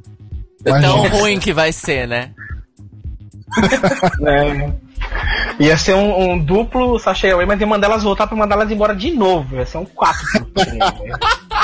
Era mais fácil vou, vou colocar um boneco do posto lá pra dublar. Ai, André, obrigado por estar aqui com a gente, viu? Você é Eu maravilhoso. Estamos aí sempre, que vem a Season 9. Obrigadão, meninos. Tem. Beijo! Beijo, tchau. E é isso, gente. Agora tá na hora de a gente começar já a encerrar, então, o... essa transmissão ao vivo maravilhosa, toda cagada. Mas até que nem deu tudo tão errado quanto a gente achou que ia dar. É, Enfim, então chegamos aí a um, a um consenso. Não tô acompanhando direito o chat. Mas chegamos aí a um, a um consenso de que o All Stars 2 foi legal, mas que não foi a melhor temporada de Drag Race, certo? Exato. Exato. E o Agora Gui vamos fazer. E o Gui já me pediu pra avisar que ele reassistiu a sétima temporada no, no Netflix e que a sétima temporada é boa sim. Mas é mesmo, gente. É uma questão de ponto de vista, de perspectiva. Como tudo na vida. Aqui. Mas aí a gente fez um exercício, né? Essa semana a gente publicou uma enquete aí no- na nossa página, no, no grupo A Biblioteca, perguntando para vocês é, quais queens vocês gostariam de ver em um futuro All Stars. E eu estou aqui com a tabulação maravilhosa dessa pesquisa, mas antes eu queria perguntar para as minhas companheiras bibliotecárias é, quais são as suas escolhidas para um futuro All Stars. Telo Caetano, Hum. quais são as suas escolhidas? Ai, pera. Ai, que difícil. Hum, pera. Ai. Ah, ele não sabe onde ele anotou, olha lá. Não, é porque assim, eu tô, eu tô repensando, falando tudo isso que a gente falou, que as pessoas estão falando vários No Stars aqui, e vários dos No Stars eu gosto. Mas eu vou falar as minhas mais polêmicas, tá? Eu acho que quem tem que voltar é a Shangela. Eu acho que já tá na hora da Shangela voltar para um All Stars 3. Eu acho que Laganja já passou da hora, ela tem que vir. Por favor. E uma que eu acho que as pessoas vão ficar com raiva de mim, mas eu acho que ela tem que voltar, que é a Darian Lake. Eita! As outras que eu ia falar são as mais óbvias, que eu acho que todo mundo votou, que é a Bendela, Kinti, que todo mundo ama, mas assim, eu acho que essas é importante que elas voltem por um único motivo. Good TV. Arrasou. Cairo Braga. Olha, eu fiz o meu elenco de All Stars, do, All Stars 3 com 10 participantes. São elas, em nenhuma ordem especial, tá, gente? Trixie Mattel, Trinity K. Bonet, Bandala Creme, Kim Chi, Acid Betty, Pork Chop, Torji Thor, Laganja Estranja, Nicole Page Brooks from Atlanta, Georgia e Tempest du Jour. Olha, é um bom elenco. Gostei. O meu eu também fiz com 10. É, também não tá em ordem de, de preferência. E vocês vão ver que eu fui bem criterioso. Ou seja, a Sacha Bell não está no elenco. Olha só. Olha só. O meu elenco é Bendela Cram, Laganja Estranja, Kelly Mental, Trixie Mattel, Tempest do Jur, Kennedy Davenport, Thorgy Thor, Kim Chi, Titi e Cynthia Lee Fontaine. Por quê, né? Eu levei em consideração o critério também de que geralmente as Misses Congenialities são, né, convidadas a participar. Faz É. sentido. Faz sentido, faz sentido. E aí. Oi? Não, pode che Chegamos então ao momento que realmente importa, que foram as escolhas de vocês lá na nossa pesquisa. Eu separei as 10 mais votadas também, pensando aí num, num elenco de 10 queens. Empatadas em primeiro lugar, nós tivemos Kim Chi, Cairo Braga, quer dizer, Thor de Thor, Trinity K. Bonet e Trixie Mattel. Olha só. Empatadas em segundo lugar, tivemos Bendela Cran e Laganja Estranja. Eu fiquei chocado que as pessoas gostam da Laganja, achei que era só eu. A gente ama Laganja. Em terceiro lugar, Onjaina, maravilhosa. Onjaina, inclusive, junto com Pork Chop, acho que são queens da primeira temporada que ninguém nunca vai esquecer. Ah, em quarto lugar, tivemos Titi Devane. E em quinto lugar, empatadas Naomi Smalls e Willan. Então temos aí as, as 10 mais votadas por vocês aí no nosso formulário do Google. É, curiosidades. Tivemos queens com apenas um voto, né? Pessoas iluminadas que escolheram essas queens, que foram Madame LaQueer, Mrs. Kasha Davis, Serena Chacha, oi, Vivian Piney, oi, Rony Mahogany, oi, e Candy Ho. Gente, quem votou na Candy Ho, gente? Sério. Nossa, gente. Quem votou na Candy Hope, pelo amor de Deus, manda um e-mail e me explica, que eu não entendi. E queens que não receberam voto nenhum, zero, zerinho, foram Venus Delight, Phoenix, India Farah, Alissa Summers, Milan, Penetration, Darian Lake e Neisha Lopez. Ninguém votou nessas coitadas. E este é o elenco de Drag Race No Stars. E ninguém votou. Essa Chabel teve voto e não fui eu, hein? Olha só. Quantos a gente- votos ela teve? Porque nós três não votamos na, na enquete. Eu não lembro, deve ter sido um só. Não, se fosse um, eu teria separado aqui. Nossa, essa Chabel teve mais de um voto. Olha. Bem chocado aqui. Você tá convertendo as pessoas. Eu acho, né? De tanto eu insistir, agora o meu, a minha missão é enaltecer o trabalho de Kelly Mental. Maravilhosa. e antes da gente terminar, tem a surpresa que a gente comentou lá no começo, que é ter uma surpresa, que é. Que é, cadê? Eu anotei aqui. Ah, sim. Nosso querido Telo Caetano vai fazer um sorteio de uma camiseta da lojinha dele entre as pessoas que ficaram aí online até o final da transmissão. Olha só. Exatamente. Eu vou pegar o nominho de todo mundo aqui e vamos fazer um sorteio. Vamos fazer uma transição de ganhar. música pro sorteio, gente? Vamos! Vamos lá!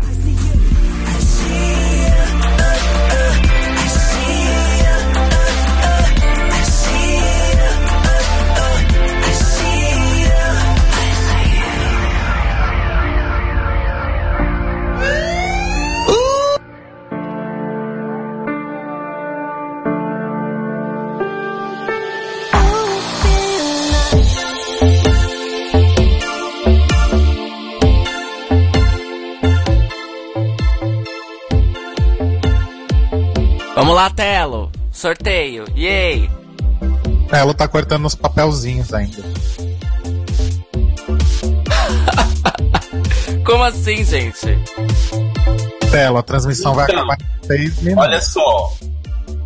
Fiz o sorteio através do site Sorteador. e é o seguinte: nós temos nesse momento 23 pessoas escutando a gente no chat, tirando nós três. Pe- Tirando nós três e as pessoas que não logaram. né? Isso, exatamente. Tem seis pessoas ouvindo que não logaram, gente. Aí a gente não tem como pegar o nome de vocês. Sim, então somos. é, opa, somos então 20 pessoas, tirando nós três que estão aqui no chat. E o número sorteado, no momento, foi o número 20. E essa pessoa é o Ed Monteiro. E... Tá, Ed Monteiro. Parabéns. Ed, parabéns, você ganhou uma camiseta minha. E é o seguinte, a novidade é que você não vai ganhar uma camiseta antiga, você vai ganhar uma camiseta nova, atualizada, das vencedoras de Drag Race com a lascotada. E aí você pode escolher se você vai ganhar uma camiseta normal, né? Todo mundo falando bem, tipo, ah, fofinho os nomes de todo mundo, ou a camiseta versão shade. Que é aquela que o Guilherme adora, que tem o nome da Tyra arriscado. Exatamente. Especial pro Guilherme já. Mas assim, Olha só, Ed o Ed- Monteiro, por favor, se manifeste no chat. Se o Ed não aparecer, eu vou sortear de novo. Ed, fala que você tá aí. Ed não está entre nós? Ih, vai ter que sortear de novo. Acho que vai ter que sortear de novo, hein? Ih, será? Eu acho que Então é. vamos lá, vou sortear de novo, hein?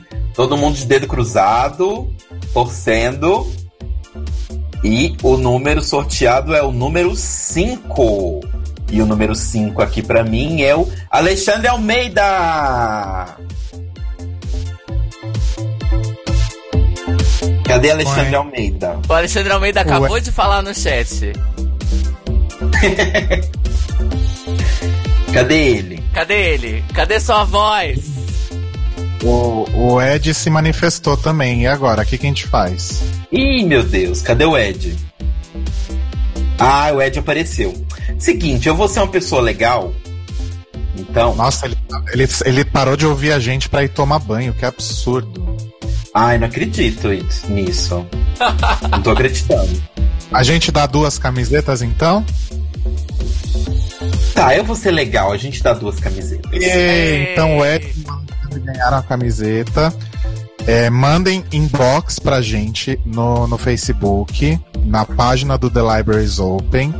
Mandem inbox lá pra gente, pra gente conversar e ver como que a gente faz aí pra vocês pegarem as camisetas, tá? Tá Se certo, não é só mandar to- inbox, não porra nenhuma, aqueles. É, correndo aqui pra terminar, que a transmissão vai acabar, gente. é, a gente quer agradecer a todos vocês que ficaram aí com a gente ah, durante a cobertura do All Stars 2. Foi, acho que, uma da- das coberturas mais legais que a gente fez e a gente teve muita repercussão e muita, muito carinho de vocês, muitos comentários. Foi muito massa, então obrigado mesmo. E obrigado principalmente a todos vocês, heróis, que ficaram aqui com a gente nessa transmissão ao vivo. Foi uma experiência nova pra gente, mas eu acho que deu tudo certo no fim das contas. Espero que vocês tenham curtido bastante, porque a gente adorou. E como sempre, o The Libraries Open continua, mesmo depois do final da temporada de Drag Race. Daqui a mais ou menos. Amanhã sai o, o episódio. Este episódio, né? Ele vai ser. Ai, tá difícil falar, gente. No, no Mixcloud, lá pra ficar bonitinho junto com todos os outros. Então vocês vão poder ouvir depois também de novo se quiserem. E depois, mais ou menos daqui a duas semanas, a gente volta com um episódio novo sobre um tema que a gente ainda não sabe qual é. Aí deve ter mais um até dezembro. E aí a gente tira mini férias, aquela coisa de sempre que vocês estão acostumados. Mas E a- enfim. E a gente tem que... Open. E a gente tem que ir porque a transmissão vai acabar. Então, obrigado, obrigado, obrigado. E um beijão muito grande. Continuem acompanhando a gente lá no Mixcloud. Mua! Beijo, gente. Mua, Obrigada. Maravilhosos. Beijos. Gostosos e gostosas.